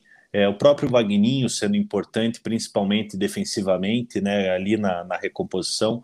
Vagninho que acabou perdendo a posição no time nessa, nessa, nessa partida, né? O Morínigo acabou escalando Robinho e Rafinha, Rafinha juntos. O, o Rafinha foi bem, é, mas eu ainda acho que, que para uma recomposição defensiva ali o, o Vagninho é, é mais importante. Prefiro o Rafinha entrando no segundo tempo ali para tentar dar aquela fumaça. É, não teve o William, né? O Matheus Salles acabou jogando no lugar do William. E o Matheus Salles, surpreendentemente, foi bem. Foi bem, é, o né? Matheus Salles, que, que eu também vinha criticando há, há muito tempo, vem subindo de produção, é, foi muito bem no jogo. É, o Val estava errando muito passe, é um jogador que é fundamental nessa transição do Curitiba. Muito então, mal, quando, Val. É, quando, quando o mal vai, quando, quando o Val vai mal, é, o Curitiba sente muito. É, e o Val estava tava num dia não muito feliz, errando muitos passes. É, talvez por isso Curitiba tenha encontrado tanta dificuldade, principalmente no segundo tempo. No segundo tempo, o Morínigo ainda fez algumas alterações ali, visando o, o, o Curitiba segurar o, o, resultado. Né? Aos 15 minutos, ele saca o Rafinha e coloca o Vagninho, que é esse jogador que recompõe, apesar que aos 21 quase tomou um gol nas costas do, do, do Vagninho. Aos 35 ele tira o, o Val e coloca o Johnny, né? É, que é um jogador mais de marcação, um jogador ali que, que, que, joga mais atrás ali para deixar a defesa mais sólida. Tira o Robinho e coloca o Bochecha também, né? Que o, o, o Bochecha, apesar de, de conseguir fazer esse trabalho ali de, de meio de campo, é um segundo volante. Então deixou o Curitiba bem bem recuado, bem bem postado ali defensivamente. E aos 45 ele tira o Léo Gamalho, coloca o Wellington Carvalho e tira o Igor Paixão e coloca o Gui Azevedo, mais para é, matar tempo. Então, assim, o Curitiba não encantou, mas segue segue sendo muito sólido, um time muito consistente, conseguiu mais uma vitória na, na Série B e caminha passos largos para classificação para a Série A. O Punhetoski está dizendo aqui que é inacreditável como tudo dá certo para o Curitiba. A rodada foi perfeita. É até estranho comentar isso. O Itsu fala que o Coxa já subiu. Verdão parece feito para a Série B. Ninguém joga uma Série B igual o Curitiba, o time o Verdão do Alto da Glória, como diria o poeta. É o abacate mecânico. O Gustavo Dias, que esteve no Couto Pereira, ele disse que o Curitiba jogou bem para o elenco que possui. Passou aperto no segundo tempo porque o Vagninho não entrou bem e o Robinho cansou. Daniel França registra aqui a hashtag da sorte, hashtag coxa líder. Deus Clube livre. dos Cheveteiros, um abraço para a galera. Diz aqui, Mugi, você está preocupado com o retorno da pressão da exigente torcida do Coxa ao estádio? Além da vitória, o Curitiba conseguiu segurar o Guarani na classificação do campeonato, isso foi importante. E aí ele também completa aqui que o lance do Vagninho é daqueles que chamam de jogada imprudente. Nas rádios de Curitiba também falaram que não foi pênalti. Primeira pergunta dele ali, Mug, o que, que você acha, cara? Foram 1.500 pessoas só? Você falou que foram? 1.702 pessoas. Mas é, é, essa era a lotação máxima não, liberada? 5 mil. Ou... 5 mil. Pô, mas aí então você... Então o povo não, não, não é, foi aí... mesmo também, né? Fina, mas daí você tem casos como eu, cara. Tipo, eu ainda não me sinto seguro para ir, entendeu? Eu tomei uma, uma dose só. Cara, queria ter ido? Queria, mas pô, eu vejo minha mãe, eu vejo, vejo meu pai final de semana, vejo meu, meus pais no final de semana. É, então, então, pô, é complicado, entendeu? De, de, de, eu ainda não me sinto seguro, não julgo quem, quem vai estar tá liberado, é, tem que ir, entendeu? É, em relação à, à preocupação é, da pressão da torcida, é, isso sempre vai ter, né, cara? A torcida do Coxa é uma torcida corneta, eu me incluo nisso. É, eu sou um dos que dos que, que fico bem nervoso durante, durante o jogo ali, mas, cara, o torcedor é passional. É, e o jogador ele tem que se acostumar com isso, cara. Você pega, tipo, o Natanael e o Biro, é, eles nunca tinham jogado com torcida no profissional. É, a, o, o Natanael, acho que talvez já tenha jogado, não, agora não, agora não lembro, mas, mas eu acho que não. É, então são jogadores que não jogaram nenhuma vez com torcida. É, você pega ali, a maioria dos jogadores do elenco nunca tinham jogado com torcida no, no, no Couto Pereira. Salvo ali o Henrique, o Wilson, é, que são jogadores com mais tempo de casa ou que foram, foram repatriados, Robinho, é, o Léo Gamalho nunca tinha jogado com, com torcida. Cara, a torcida, ao meu ver, ela, ela mais ajuda do que atrapalha, ainda mais no momento que está o Curitiba. Que tá, né? É, não tem por que a gente ir no Couto lá e ficar cornetando o, o, o que seja o Vagninho, que seja qualquer jogador, até o próprio Dalberto, que é um jogador que, que eu acho que é consenso entre a torcida, é, que é um jogador que, que não serve. Eu acho que pelo momento que o Curitiba atravessa, eu acho que não tem nem por que a torcida ir lá e ficar, ficar cornetando a ponto de, de atrapalhar o, o desempenho do time. O Gustavo está dizendo aqui, ó, que, eh, como eu falei, né, ele estava no jogo. O, pelo que ele conversou com os sócios que não foram, muita gente é resistente aos protocolos de PCR antes dos jogos, se recusam a fazer para poder estar presente. Como que era o protocolo? Tinha que apresentar o exame feito dois dias antes e uma vacina, né? Isso, é. Eu, se não me engano, era só o PCR, Vila. Não precisava nem da. Da vacina? Nem, nem da vacina, cara. Você fazia o. o PCR Curitiba... tá quanto? Uns 200 reais? Não, 55 reais. Curitiba fez uma, fez uma parceria com o laboratório. É, então você, você os sócios tinham prioridade, né? Na, na, só os sócios podiam fazer esse, esse check-in aí, é, uhum. por ordem de, de chegada, não sei se é assim que fala, por ordem de, de, de inscrição ali. É, e o Curitiba fez uma parceria com o laboratório ali, então que custava 55 reais a, o, o exame. Lógico, quem quiser fazer em outro lugar pode fazer, mas Faz. vai, vai acabar, acabar pagando mais caro, né?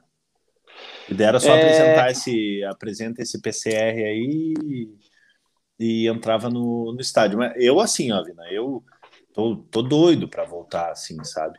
Mas eu, sinceramente, cara, eu só volto depois da segunda dose se eu ver assim que, que as coisas já estão mais mais controladas, assim, sabe? Eu acho que o Coxa pode me esperar um pouquinho. Meu amor, Hanna está aqui disse que viu rápido, achou que eu tava de lenço. Eu, na verdade, acho que pela cor da minha parede aqui, parece aquelas aquelas mulheres que moram, sabe Deus onde, que usa aquelas molas aqui, sabe? Na Índia. É, aí parece, né, por causa da cor, sei lá. Mas enfim. É que a minha câmera também, comparada com a do Mug, é complicada, né? O iPhone é outro patamar. É, cara, eu vou cara, dizer pra é você o seguinte. Aqui, hein, Carol? Não, é lindo. É mostrar o detalhe aqui, ó, pra galera, ó. Na... Peraí, deixa eu puxar aqui, ó. Não, tem ó, a marca d'água dos 50, 50 anos, lançou. Não, top demais essa gola aí, cara. Cara, eu vou falar para você o seguinte: o Clube de Chaveteiros falou que com relação ao pênalti, para mim é um lance de VAR, tá? Mas é indiscutível vendo na, vendo na imagem, porque eu não lembro o nome do jogador, que ele toma um chute do Vagninho, né? O Vagninho chuta a perna dele de baixo para cima, né? Isso. Vina, eu, eu então é, falar... é, aquilo é pênalti de VAR. No lance, na, na hora, se não tivesse VAR, ia ficar aquela discussão eterna. Foi, não foi, eu vi, não vi, daí ia passar o replay 200 vezes, daí a gente ia ver o chute, mas o árbitro não tinha replay antes do VAR. Vina, Agora, costumo... com o VAR, meu irmão, é pênalti, não tem Eu costumo, costumo falar um, uma, um negócio assim que é um fato, é regra. É, fora da área, ele daria falta? Daria. Ah, eu acho que sim. Entendeu? O que, que é o pênalti? O pênalti é uma falta dentro da área entendeu? Independente da, da, da, da, da força do, do que for. Cara, se ele daria falta ali, que seja um puxão de camisa, um empurrão, cara, não importa a intensidade da falta. O pênalti é uma falta dentro da área. Então, ele daria aquela falta fora da área. Eu acho que ele pensou assim e tal, porque, sabe, porque querendo ou não, tem esse negócio que a gente a gente fica, puta, mas será que eu dou um pênalti? Porque a penalidade máxima. Mas é que foi muito rápido o lance também, né? Foi, foi muito. Por isso que eu falei, muito... é lance de VAR, cara. No, no, jogo ali, talvez ele não viu, ele realmente não viu, né? Porque ele foi depois. É, daí ia ficar naquela. Mas no VAR não tem discussão, na minha visão. É, a mesma coisa, que... o, o, lance do. O lance do. A expulsão do Léo Matos do Vasco contra o Brusque, você viu não? Não lembro. O, foi agora na sexta-feira, né, uma, uma, jogada de escanteio para o Vasco. O Léo Matos vai para a área, ele sobe e ele abre o braço aqui e solta para cabecear. Mas ele abre demais o cotovelo na cara do zagueiro do Brusque. E ela, o, o VAR avisa, o zagueiro cai ainda, se machuca, ele é substituído depois. É... E assim, não é aquela cotovelada estilo Rincon no Leandro Machado, não é lembra? do Léo Pereira. Que, Isso, que nossa idiota. Puta, que juvenil. Mas assim, mas ele foi com o cotovelo. E no VAR, cara, é nítido que ele abre muito o braço. Tanto que o braço direito, que ele também vai fazer o mesmo movimento de cabeça, ele não abre tanto quanto ele abre o esquerdo. Então, assim, Sim. é cotovelo, é falta. E o Léo Matos foi expulso e, e é lance de VAR, cara. Para isso tá aí o VAR. Muita gente falou que foi um, um, um critério muito rigoroso nos dois lances, mas para mim não tem discussão. Cara, cara. graças, olha, Vina, graças a Deus que essa bola não entrou, cara. Porque, Era o que, uns 42 já, né? É, o Regis bateu o pênalti aos 43, então o pênalti foi ali aos 39, 40, que teve, teve aquela, aquela paralisação ali.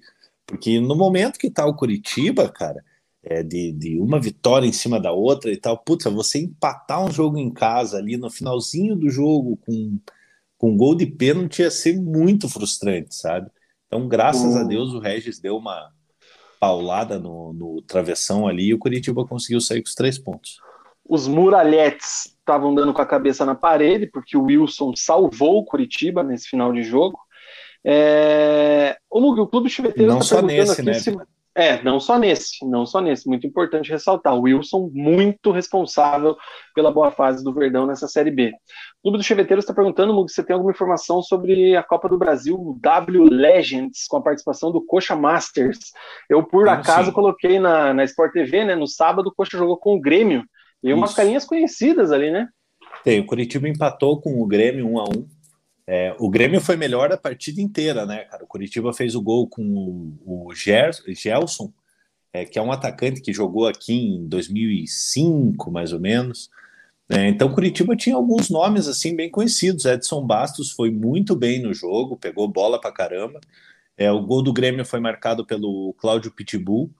É, então, Curitiba aí, para a galera relembrar aí, tinha Edson Bastos, tinha Danilo, zagueiro, é, tinha quem mais? Castorzinho, que foi revelado Pepo, Pepo, é, Badé.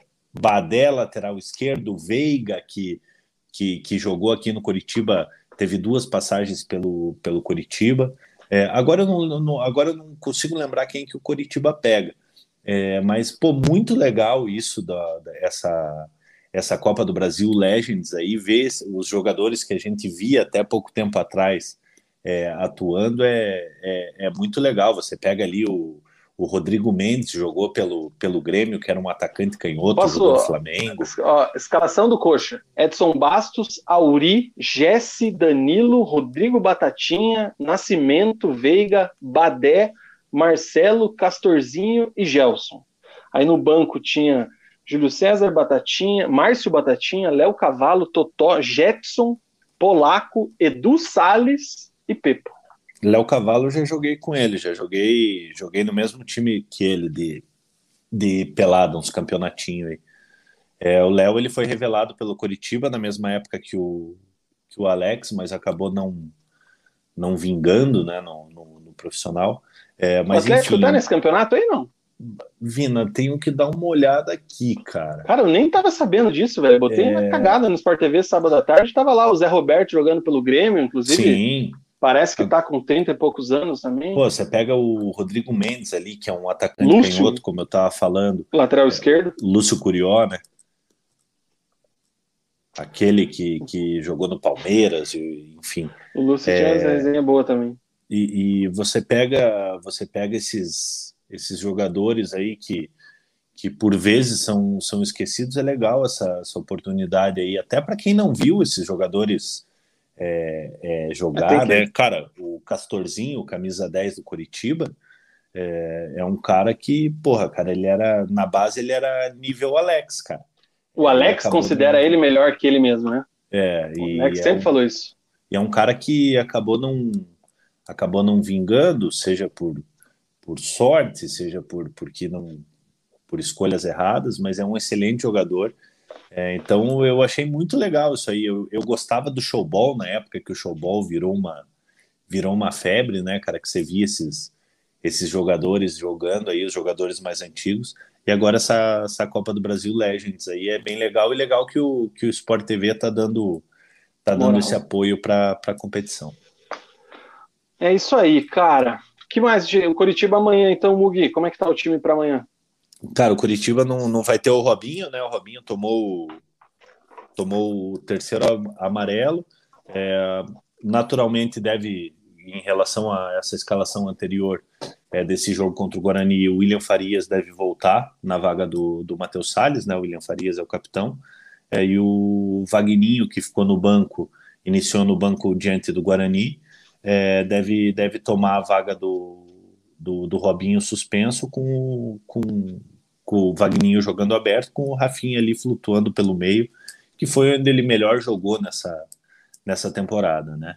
É, eu acho que não tem conversa, Vina. Confiança, apesar de, de vir de vitória, de estar tá subindo de produção, confiança hoje é, é o vice-lanterna, está é, tá afundado na zona de rebaixamento, é o time que, que que está no desespero, vai vir com tudo aqui para tentar arrancar no mínimo um empate contra, contra o Curitiba, querendo ou não, o Curitiba ele acaba se tornando alvo dos outros times, né? É o time que todo mundo quer, quer vencer. No primeiro turno, o Curitiba é, venceu o, o, o, o, Confiança lá por 1 a 0 é, gol do Vagninho, se não estou se não tô enganado. É, e o Confiança, em 13 jogos fora de casa, só conseguiu uma vitória, né, é, Vina? Então, Curitiba é o segundo melhor mandante, é, vai pegar um time que só venceu um, um jogo fora de, fora de casa. Então, Curitiba tem tudo para vencer, é o favorito aí, é, e pode dar mais um passo aí em busca, do, em busca dessa classificação. Quanto antes atingir esses 64, 65 pontos aí, melhor, que daí já começa é, a a vislumbrar o próximo ano aí, você vai ter uma, uma Série A pela frente, quanto antes você começar a planejar, melhor. Correção aí, hein, Mugi? Monique hum. Silva, lá do 12 Esportes, está online com a gente, dizendo que o Robinho não está suspenso, está até não, então relacionado.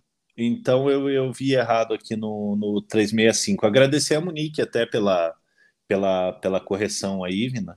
É, então... E é verdade, ó. realmente estou aqui com a lista de relacionados aberta e o Robinho está relacionado. O site ainda destaca que é a volta do William Farias, né, como você disse, e Isso. a novidade também é o lateral direito Matheus Alexandre, que vem emprestado do Corinthians, né, para suprir ali a saída do Igor, né?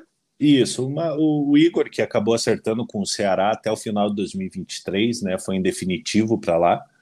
É, um contrato aí longo com, com o Ceará, né? A gente deseja boa sorte para ele, era um jogador é, muito importante para o grupo. É, obviamente que eu queria que ele tivesse ficado por aqui, porque era um jogador que era utilizado em quase todos os jogos, apesar de não ser titular.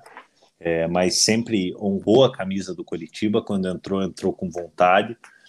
É, então desejo muito boa, muito boa sorte para ele aí. E se o Curitiba é, garantir esse acesso mesmo, ele tem uma tem uma parcela boa de, de participação. É, o Curitiba contratou o Matheus Alexandre, né, que, que tem contrato com o Corinthians. Ele nunca jogou pelo Corinthians, né? Foi emprestado para Ponte Preta, é, jogou o Campeonato Paulista pela Inter de Limeira, fez oito jogos ali. E como não vinha sendo aproveitado pelo, pelo, pelo Corinthians, o Curitiba, já que perdeu o Igor, foi atrás aí, se movimentou rapidamente e trouxe o jogador para compor elenco. É, obviamente, Natanael é o titular incontestável da, da posição. Para mim, o melhor lateral direito da, da, da Série B nesse momento. É, assim, eu não, não posso falar do jogador porque, porque de fato não tenho um conhecimento é, é, desse jogador, sabe? Então, eu acho que é um jogador mais para compor, compor o elenco. elenco. É, e tomara que tomara que a gente tenha, tenha uma, uma surpresa com ele. É aquilo que a gente falou semana passada, né, cara? O Igor saindo, você tem que repor alguém ali, porque não vai ficar abusando da sorte, improvisando val numa necessidade. Então você traz um, um, um jovem aí, com experiência de, de, time do eixo, vamos dizer assim, para ganhar experiência e, se precisar ser acionado, estará em campo. Ainda o mais que Gustavo o antecip... gosta de um cartãozinho. Viu? o Gustavo Dias antecipando aqui a última pauta do Curitiba com relação aqui aos meninos da base, mas ele pergunta aqui com relação à renovação do Luizão, né, Mug? Eu vi noticiário aí na semana passada, ele teve uma sondagem do Flamengo, do futebol do exterior, tem contrato até 2023, né? E Isso. mesmo assim ele está na geladeira enquanto não renova por mais tempo. Como é que tá essa história? É, Vina é um jogador jovem, né, que se destacou muito, muito na base. Aí ele era jovem até para o elenco sub-20, né? É, e mesmo assim teve, teve grande destaque na, na Copa do Brasil sub-20, sendo artilheiro da, da competição ao lado do, do Matheus Cadorini do, do Inter, né? É, e, e, o Curitiba tenta a renovação assim como está tentando com, com, com outros jogadores, assim como já renovou com outros jogadores. Né? É, a pedida do, do, do, empresário do jogador foi acima do que do que tá se dando uma valorizada? Dando uma valorizada, mas a gente espera aí que, que tenha um final feliz. Até o momento ainda não renovou, é, mas eu acredito que que, que vai acontecer essa renovação. Curitiba essa semana é, renovou com Márcio Silva, zagueiro, é, campeão da, da Copa do Brasil Sub-20 até 2025. Renovou com o Juan, também campeão da Copa do Brasil Sub-20 é, até 2024. Com o Marcão goleiro até, do, até o final de 2023, com o Caio César até 2024 e com o Thalisson zagueiro até 2025. Então, Curitiba fazendo essas renovações aí, segurando seus valores é, para ver se muda esse negócio aí de acabar perdendo jogadores de graça, é, dando contratos longos para esses meninos. É, outra coisa importante, é, não tão naquele, naquela empolgação, naquele afã de, sabe, não, tem que colocar os meus meninos para jogar. Colocar para jogar logo, forçar, é. queimar etapa. É, então não estão queimando as etapas, estão fazendo a, a, a, transição de, de maneira gradativa, colocando os meninos para para treinar no profissional ali, para ter essa vivência, vez ou outra vai para o banco, vez ou outra é utilizado, como o Thalisson já foi, como o Márcio Silva já, já, já foi utilizado. É, então o Curitiba ele vem tomando muito cuidado com esses meninos aí, renovando o contrato desses meninos aí, mostra que, que confia no potencial desses atletas aí, e é o que eu sempre falo, times como Curitiba é, precisam formar jogadores é, é, para além de você ter um retorno técnico, você ter aquele retorno financeiro. É, então, se Deus quiser, esses jogadores aí vão vingar e o Curitiba vai passar a ser um, um clube vendedor, né, que vende de maneira correta seus atletas. O Clube dos Cheveteiros fala aqui que não seja um caso igual ao do Gustavo Mosquito, que realmente teve um embrolho na renovação e acabou saindo de graça né, do Curitiba. O Gustavo Dias está achando tenso aqui valorizar um jogador que nem jogou no profissional, mas também é merecida, né? Porque é um dos destaques desse time aí do que foi campeão da Copa do Brasil. Só que é claro, também o empresário, o staff do jogador tem que estar tá dentro da realidade, né? É um jogador que tem um contrato longo, é um contrato até 2023, são mais dois anos. Se esse embrólio aí segue e a torcida, a diretoria resolve dar uma gelada no jogador, atrapalha o desenvolvimento dele, pode atrapalhar Sim. a carreira dele. É, então acho que o Curitiba também está no seu direito. Acho que dá para chegar nem tanto para o staff, nem tanto para o jogador, nem tudo para o que o clube quer. Chega no meio termo que eu acho que é melhor para todo mundo. Não, outra, eu acho outra... justa a negociação. E outra coisa, Fino, você pode, pode colocar gatilhos num contrato para motivar o jogador, entendeu? É, você pega Exatamente. e fala, ó, você quer quanto? Você quer 40? É, eu vou te dar 20, se você fizer tantos jogos, você vai ganhar 25, se você fizer tantos jogos, você Perfeito. vai ganhar 30, se você fizer tantos gols, você vai ganhar 40. Entendeu? Então dá para fazer um, fazer um bem bolado ali, é, fazer um contrato bem amarradinho ali, onde, onde você cria um incentivo para o jogador chegar naquele valor que, que ele, que ele realmente quer, quer vencer. Ele fazendo gols, sendo produtivo é, é, para o Curitiba, é, ele vai gerar, vai gerar um lucro lá na frente. Então, você investir num, num atleta da base aí, às vezes lá na frente vale a pena.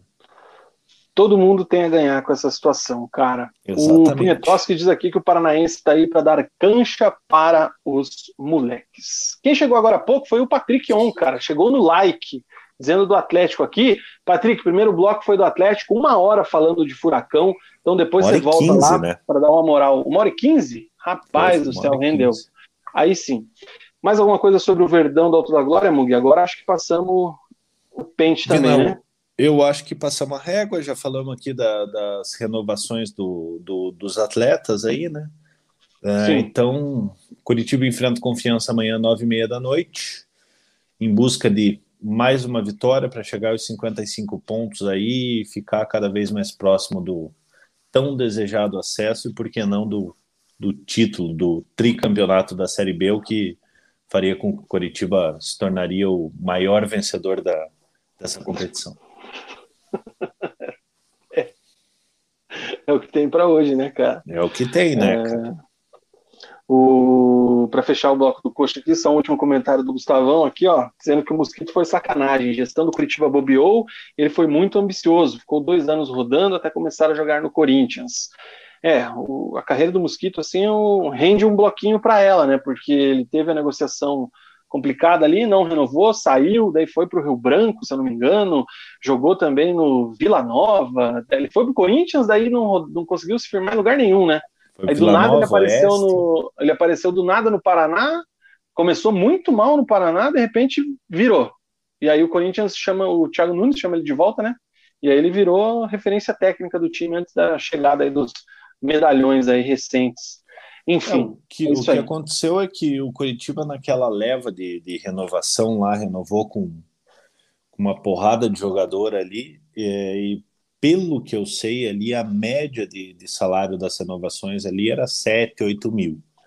É, uhum. E o Mosquito ele pediu 30, né? É, e acabou tendo tendo um imbróglio ali, era 30, 30, 40 e 50, assim, por os três anos de contrato. A diretoria achou por bem não, não renovar. Caro, né? É, era caro, não, não, tinha ainda dado nenhum chutinho no profissional, era um destaque da base.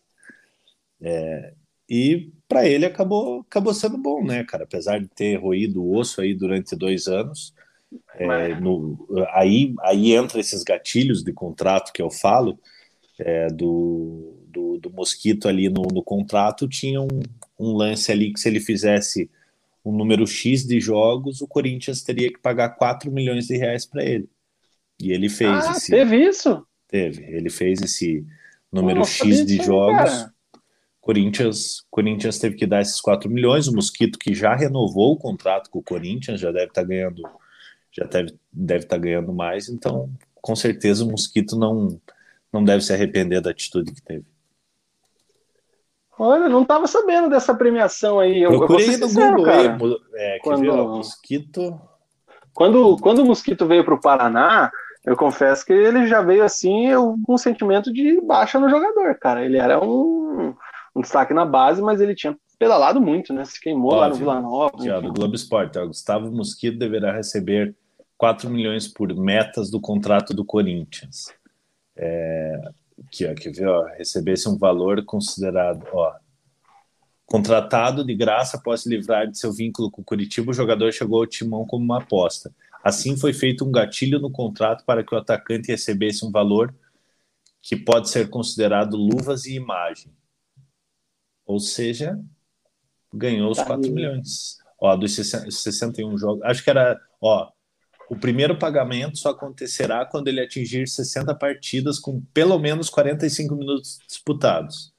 E ele hum. atingiu esse número, ou seja, 4 milhões no bolso. Parabéns, Mosquito. É isso aí, cara. Sucesso. A gente deseja aí que seja muito feliz na carreira. Merece. Tá jogando muito. Fechou o bloco do Coxa, cara? Fechamos, Vina. É isso aí. Vamos rapidinho aqui só fazer também um intervalo comercial da M2 Soccer Studio, cara. Você que busca fazer um exercício físico de alta intensidade, um exercício, cara, o vídeo da M2 também vai zoar total, né? O Mug caiu também para dar uma ajudada. Mas é isso aí. M2 Sacre Estúdio, DDD 479991429, 999914289. Você que busca fazer um exercício de alto gasto calórico, alta frequência cardíaca, alta intensidade, um exercício que faça bem para sua saúde e, além de tudo, evoluir no seu futebol, na sua pelada de fim de semana, no seu campeonato amador, enfim, busque a M2 Soccer Estúdio, Avenida Manuel Ribas, 2658, Avenida Manuel Ribas, 2658.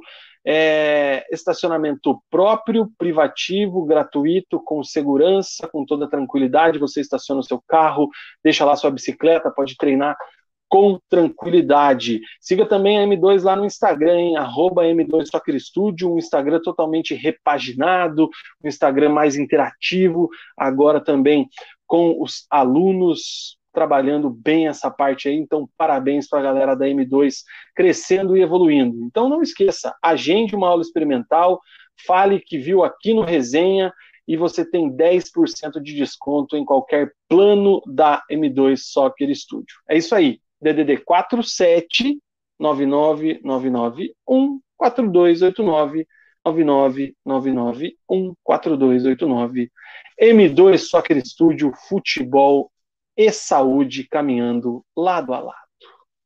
Criei, criei o slogan agora, cara.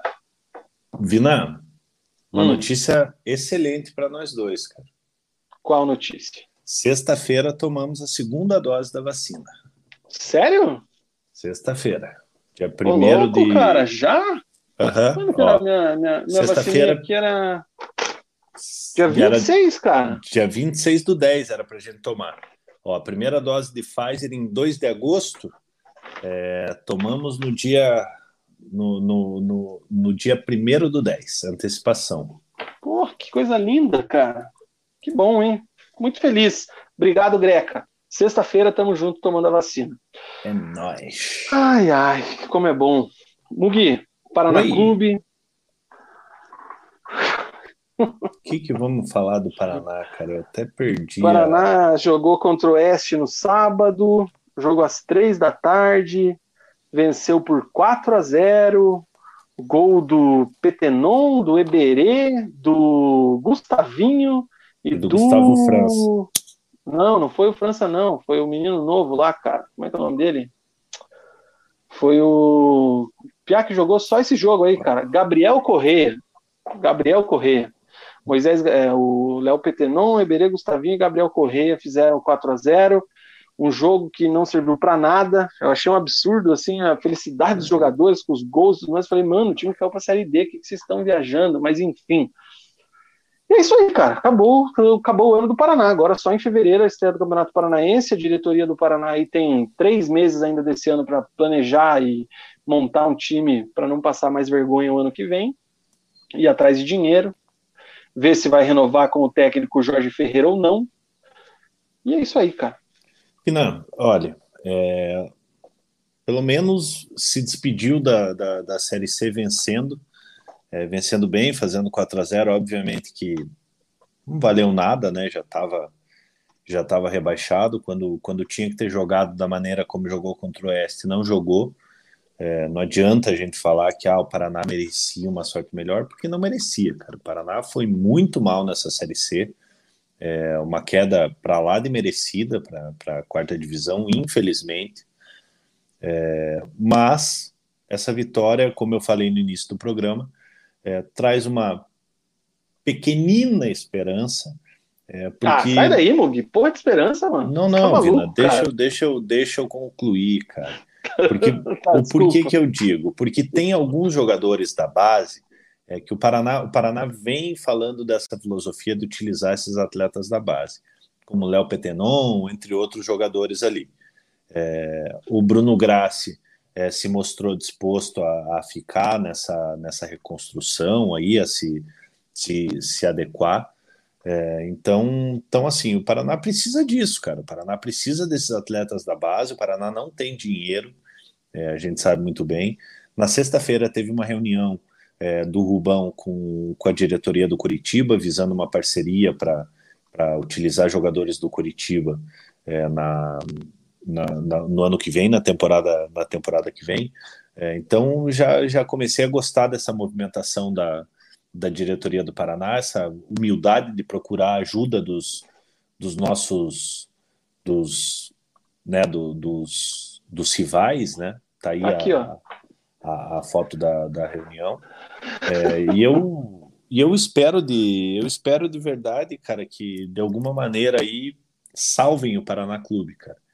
É, porque chegar na quarta divisão aí é o fundo do poço aí, parece que o Paraná chega no fundo do, do poço e consegue, consegue cavar mais.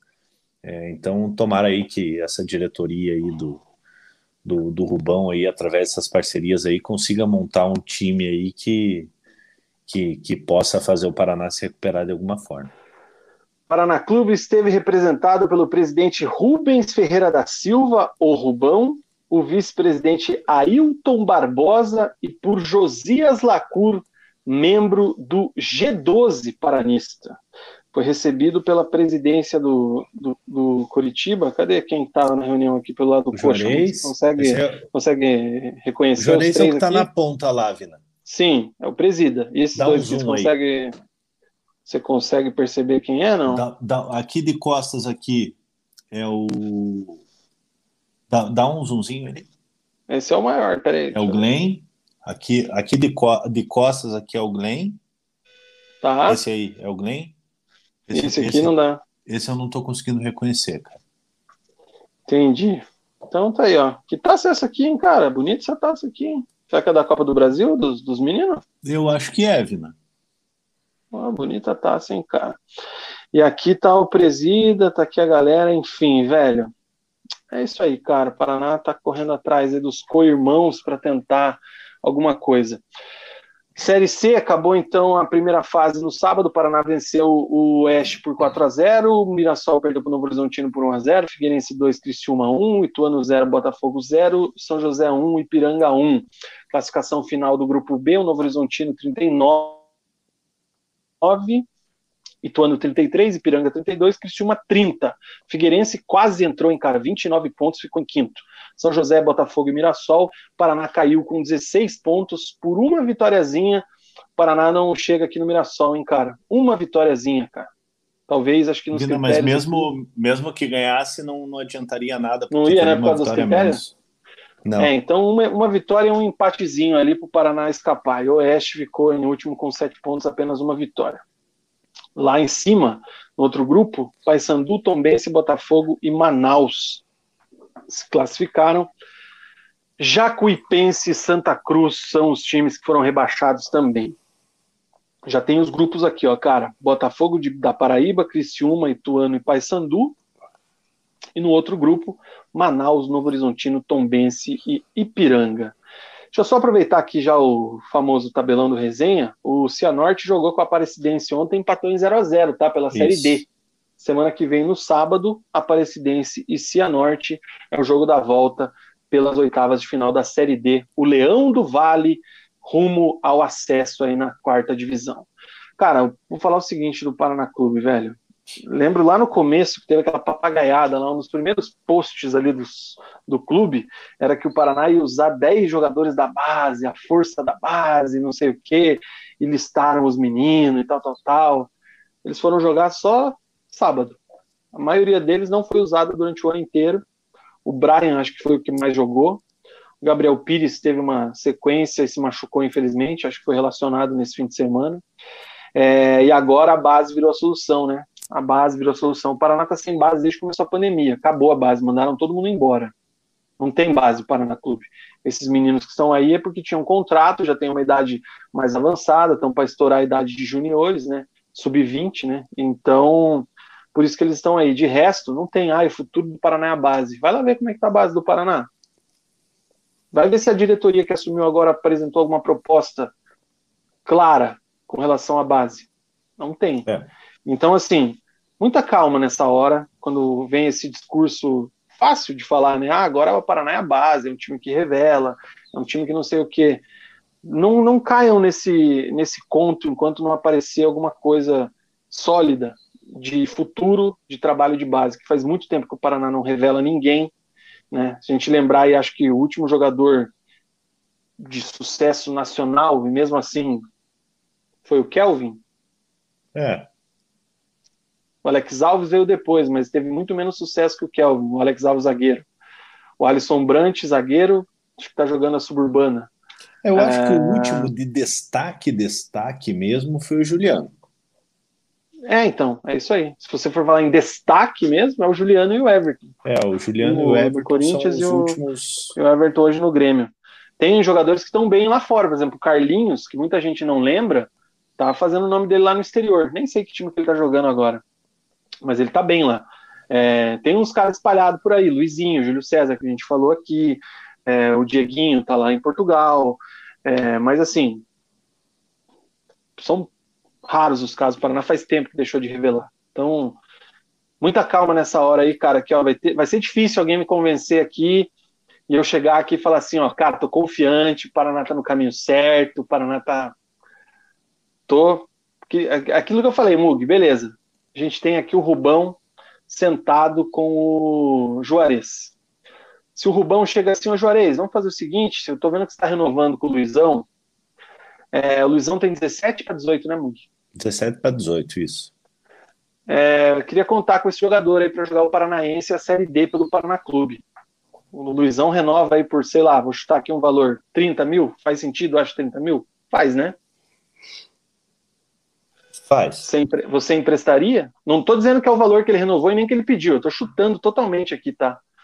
Você, torcedor do Coritiba, com conhecimento da base, você emprestaria o Luizão para jogar pelo Paraná na Série D?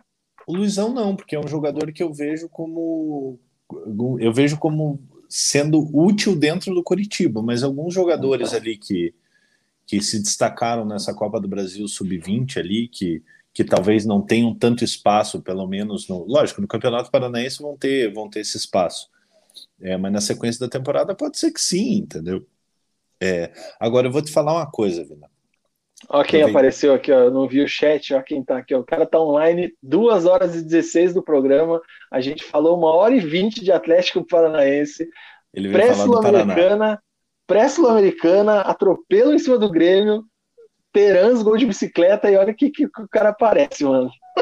O, o homem do clube satélite. Tá aqui, ó. Parabéns, Mug. Temos que falar sobre essa remontada de Dom Rubão. A base sendo bem vista e quista. Vina, eu vou te falar uma coisa, cara. É, aproveitar que acabou aí essa, essa Série C pro, pro Paraná Clube, infelizmente não da maneira como a gente esperava. É, mas o campeonato chato de acompanhar, cara. Meu Nossa. Deus do céu. E ano que vem Tudo, a gente né? vai ter que acompanhar a Série D, cara.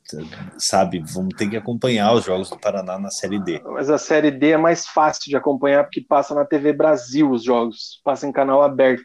É, é difícil achar, mas você acha.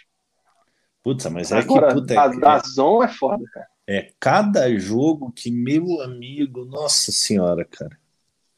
Ô, Mugi, o Patrick tá perguntando se você não é parente do Luizão, que era comentarista esportivo no Tribuna, que é o Luizão Stelfeld, né? Não, não é não, parente não. não, né, cara? Não, mas é um cara que eu admiro, cara. É um grande torcedor coxa branca, o Luizão que, que foi um do, dos primórdios da, da Império Alviverde, né, cara? É, eu comecei a acompanhar o quando comecei a acompanhar o Tribuna era o Luizão, Mauro Singer e o, e o Alfonso, né? Alfonso. né? Alfonso que, que deve estar com as contas atrasadas, né? Coitadinho dele. É, Ai, e o, o, falecido Alexandre Zraik, né, era o apresentador. É, mas é um cara que é um cara, um grande coxa branca aí que eu admiro bastante. O Zanona disse que se ganhasse do Birassol naquele jogo do impedimento mal marcado e do pênalti não marcado, não tinha caído. Zanona, é. Se minha mãe tivesse pinto, seria meu pai, cara. O Si não joga. Eu, eu acho que o impedimento, beleza. Mas o pênalti para mim não foi. Acho que eu falei isso naquele dia. Mas é, enfim. Não adianta, cara. O Paraná fez a, a, a, a cartilha perfeita do, do, do, rebaixamento, cara. Não tem nem como a gente falar, putz, poderia, poderia. Não, o Paraná, Paraná fez o campeonato para Paraná fez o campeonato para cair para a Série D infelizmente, está é, tá colhendo os frutos aí que plantou durante anos. Eu tomei uma dura do Zanano aqui, que era para mim ler o último, o próximo comentário depois daquele ali que ele falou agora. Claro que não foi isso que rebaixou, isso foi menos de 0,00001% do rebaixamento. Mas aquele jogo optado pelo senhor Michelangelo poderia ter salvo o Paraná no pior, o pior ano do Paraná, que espero que não consigam fazer pior. É, não mudou muita coisa esse teu comentário aqui, não, não concordo. O Furlan pergunta se a Série D continua sendo o melhor caminho. Para uns lunáticos aí, continua, né? Para mim, nunca será um rebaixamento o melhor caminho de nada. Cara, Patrick, pois é, eu, eu, eu também acho, cara. Eu não, eu não consigo ver é, uma queda de divisão é, é, como sendo benéfica de maneira nenhuma, cara. Porque financeiramente é péssimo, visibilidade é péssima é, você cai de divisão, você cai como, como um derrotado. É, então eu não consigo ter essa perspectiva das pessoas que falam, ah, mas é bom que caiu e tal. Cara, ainda mais para a Série D, cara. Uma coisa assim, Vina, é, é, lógico, já teve, já teve times que caíram para a Série B, caso do Corinthians, por exemplo. Corinthians caiu para a Série B, é, é, conseguiu o retorno logo de, de imediato, é, e a partir dessa queda para a Série B começou a se reestruturar. É, mas foi bom para o Corinthians? Pergunto para o corintiano lá se foi, se foi legal cair para a Série B. É, talvez aquele choque que tenha que tenha tido fez o Corinthians se estruturar, cara, tipo, através do Ronaldo, André Sanches ali e tal. É, mas, mas, cara, cair de divisão nunca é bom, cara, ainda mais para a Série D. Pois é, o Patrick está dizendo também que o Mauro Singer é engraçado e é. ele não sabia que o Alexandre Zraik é falecido. O Alexandre Zraik ele faleceu em 2004, cara, num trágico acidente de moto ali no bairro do Alto, Alto da, da 15, 15, pertinho do Pelo Shopping. Germano Maier ali, né, cara? É. Infelizmente foi um, um acidente ali com o Alexandre Zraik. O Marcelo Gomes lembra aqui também que a Série D é transmitida pelo aplicativo Eleven Sports e também pela CBF TV. É isso, cara. É, tá na minha lista aí de prioridades até o final do ano. Tentar então uma entrevista com El Rubon, presidente do Paraná Clube, para trocar uma ideia com ele aí, ver se ele consegue me deixar um pouco menos puto com o futuro do Paraná Clube. Eu acho difícil, porque semana passada o time naquela situação e os caras dando risada no canal do clube fazendo sorteiozinho, cara, como se tudo tivesse maravilhoso. Ah, faça-me o favor, cara. Enfim. Ah, Vina, mas aí, aí que tá, cara. Você quer que o cara apareça lá chorando? Eu não quero que apareça ninguém, cara. Dá entrevista, fala o que vai acontecer e tchau. Ah, vai ficar lá fazendo palhaçadinha lá no YouTube, pelo amor de Deus. Eu gostei da entrevista. Não era, não era o presidente que estava fazendo palhaçadinha, tá? Deixa eu deixar isso bem claro. Gostei da entrevista que o Rubão, até, até falei no grupo aquele dia. É, eu gostei da entrevista dele que ele deu na, na Transamérica, porque o Rubão parece gente como a gente, sabe? É, ele fala então, que, ele é sincerão. Ele, é ele sincerão. fala o que ele fala o que tem para falar ali, meio que meio que sem filtro, parece, parece mesmo um, um torcedor falando. É, mas a então. gente sabe que, que para tocar um clube de futebol aí, ainda mais um clube do tamanho do Paraná Clube, é, precisa de, de competência, né? Não basta, não basta ter, ter vontade. Não estou falando que o Rubão é incompetente, não conheço o trabalho dele como gestor de futebol, estou falando. É, a gente vai, vai ver agora no, na, na sequência. Próximas né? medidas. É, na, na, na, sequência a gente vai ver aí como que vai ser o trabalho do, do Rubão. É aquilo que a gente já falou aqui, né, cara? Eu, é, é ele é muito, ele tá falando as verdades, né? Ele tá trazendo à tona muitas situações, Sim. né? É, mas e as soluções para os problemas que ele está conseguindo apontar? Um já até foi divulgado essa, esses dias aí, né? Ele vai ser o novo interventor do ato trabalhista, e ao contrário do pior presidente da história do Paraná Clube, o senhor Leonardo Oliveira, ele, por ser um interventor, ele não vai receber nenhum salário. O Leonardo Oliveira recebia um puta do salário, né? 25 Leonardo Oliveira recebia 25 mil, 25 mil no primeiro ano e depois foi para 12.500, né? Então, o Rubão já não vai receber esse salário. Não sei como é que é feita essa negociação aí com, com a justiça, enfim, mas é, já é um, um ato que merece ser destacado. E vamos aguardar os próximos, os próximos atos de Rubão, o presidente.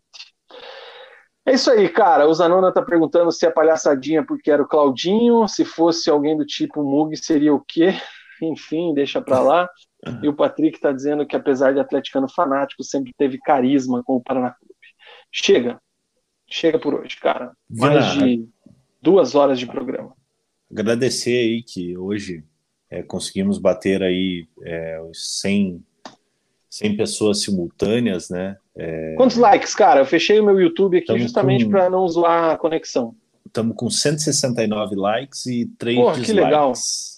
Muito obrigado aí, gente. Pessoal do dislike aí, tomara que vocês já estejam dois, com as duas doses da vacina. Do, dois dislikes agora, na verdade. Tomara que suma esses outros esses outros dois dislikes aqui, mas mas assim, é mesmo mesmo o dislike aqui, ele ele é bem-vindo, é, significa que a gente precisa, às vezes, corrigir alguma coisa, às vezes a gente fala, a gente expressa nossas opiniões aqui, como o Vina falou, é, a gente não é dono da verdade, se vocês discordam, a gente tem o, o, o, o maior prazer aqui de. De ler o que tá, a pessoa está escrevendo. Eu é. gosto quando a pessoa corrige, quando a pessoa discorda, quando a pessoa faz uma pergunta que a gente precisa se virar aqui para responder, a gente gosta disso.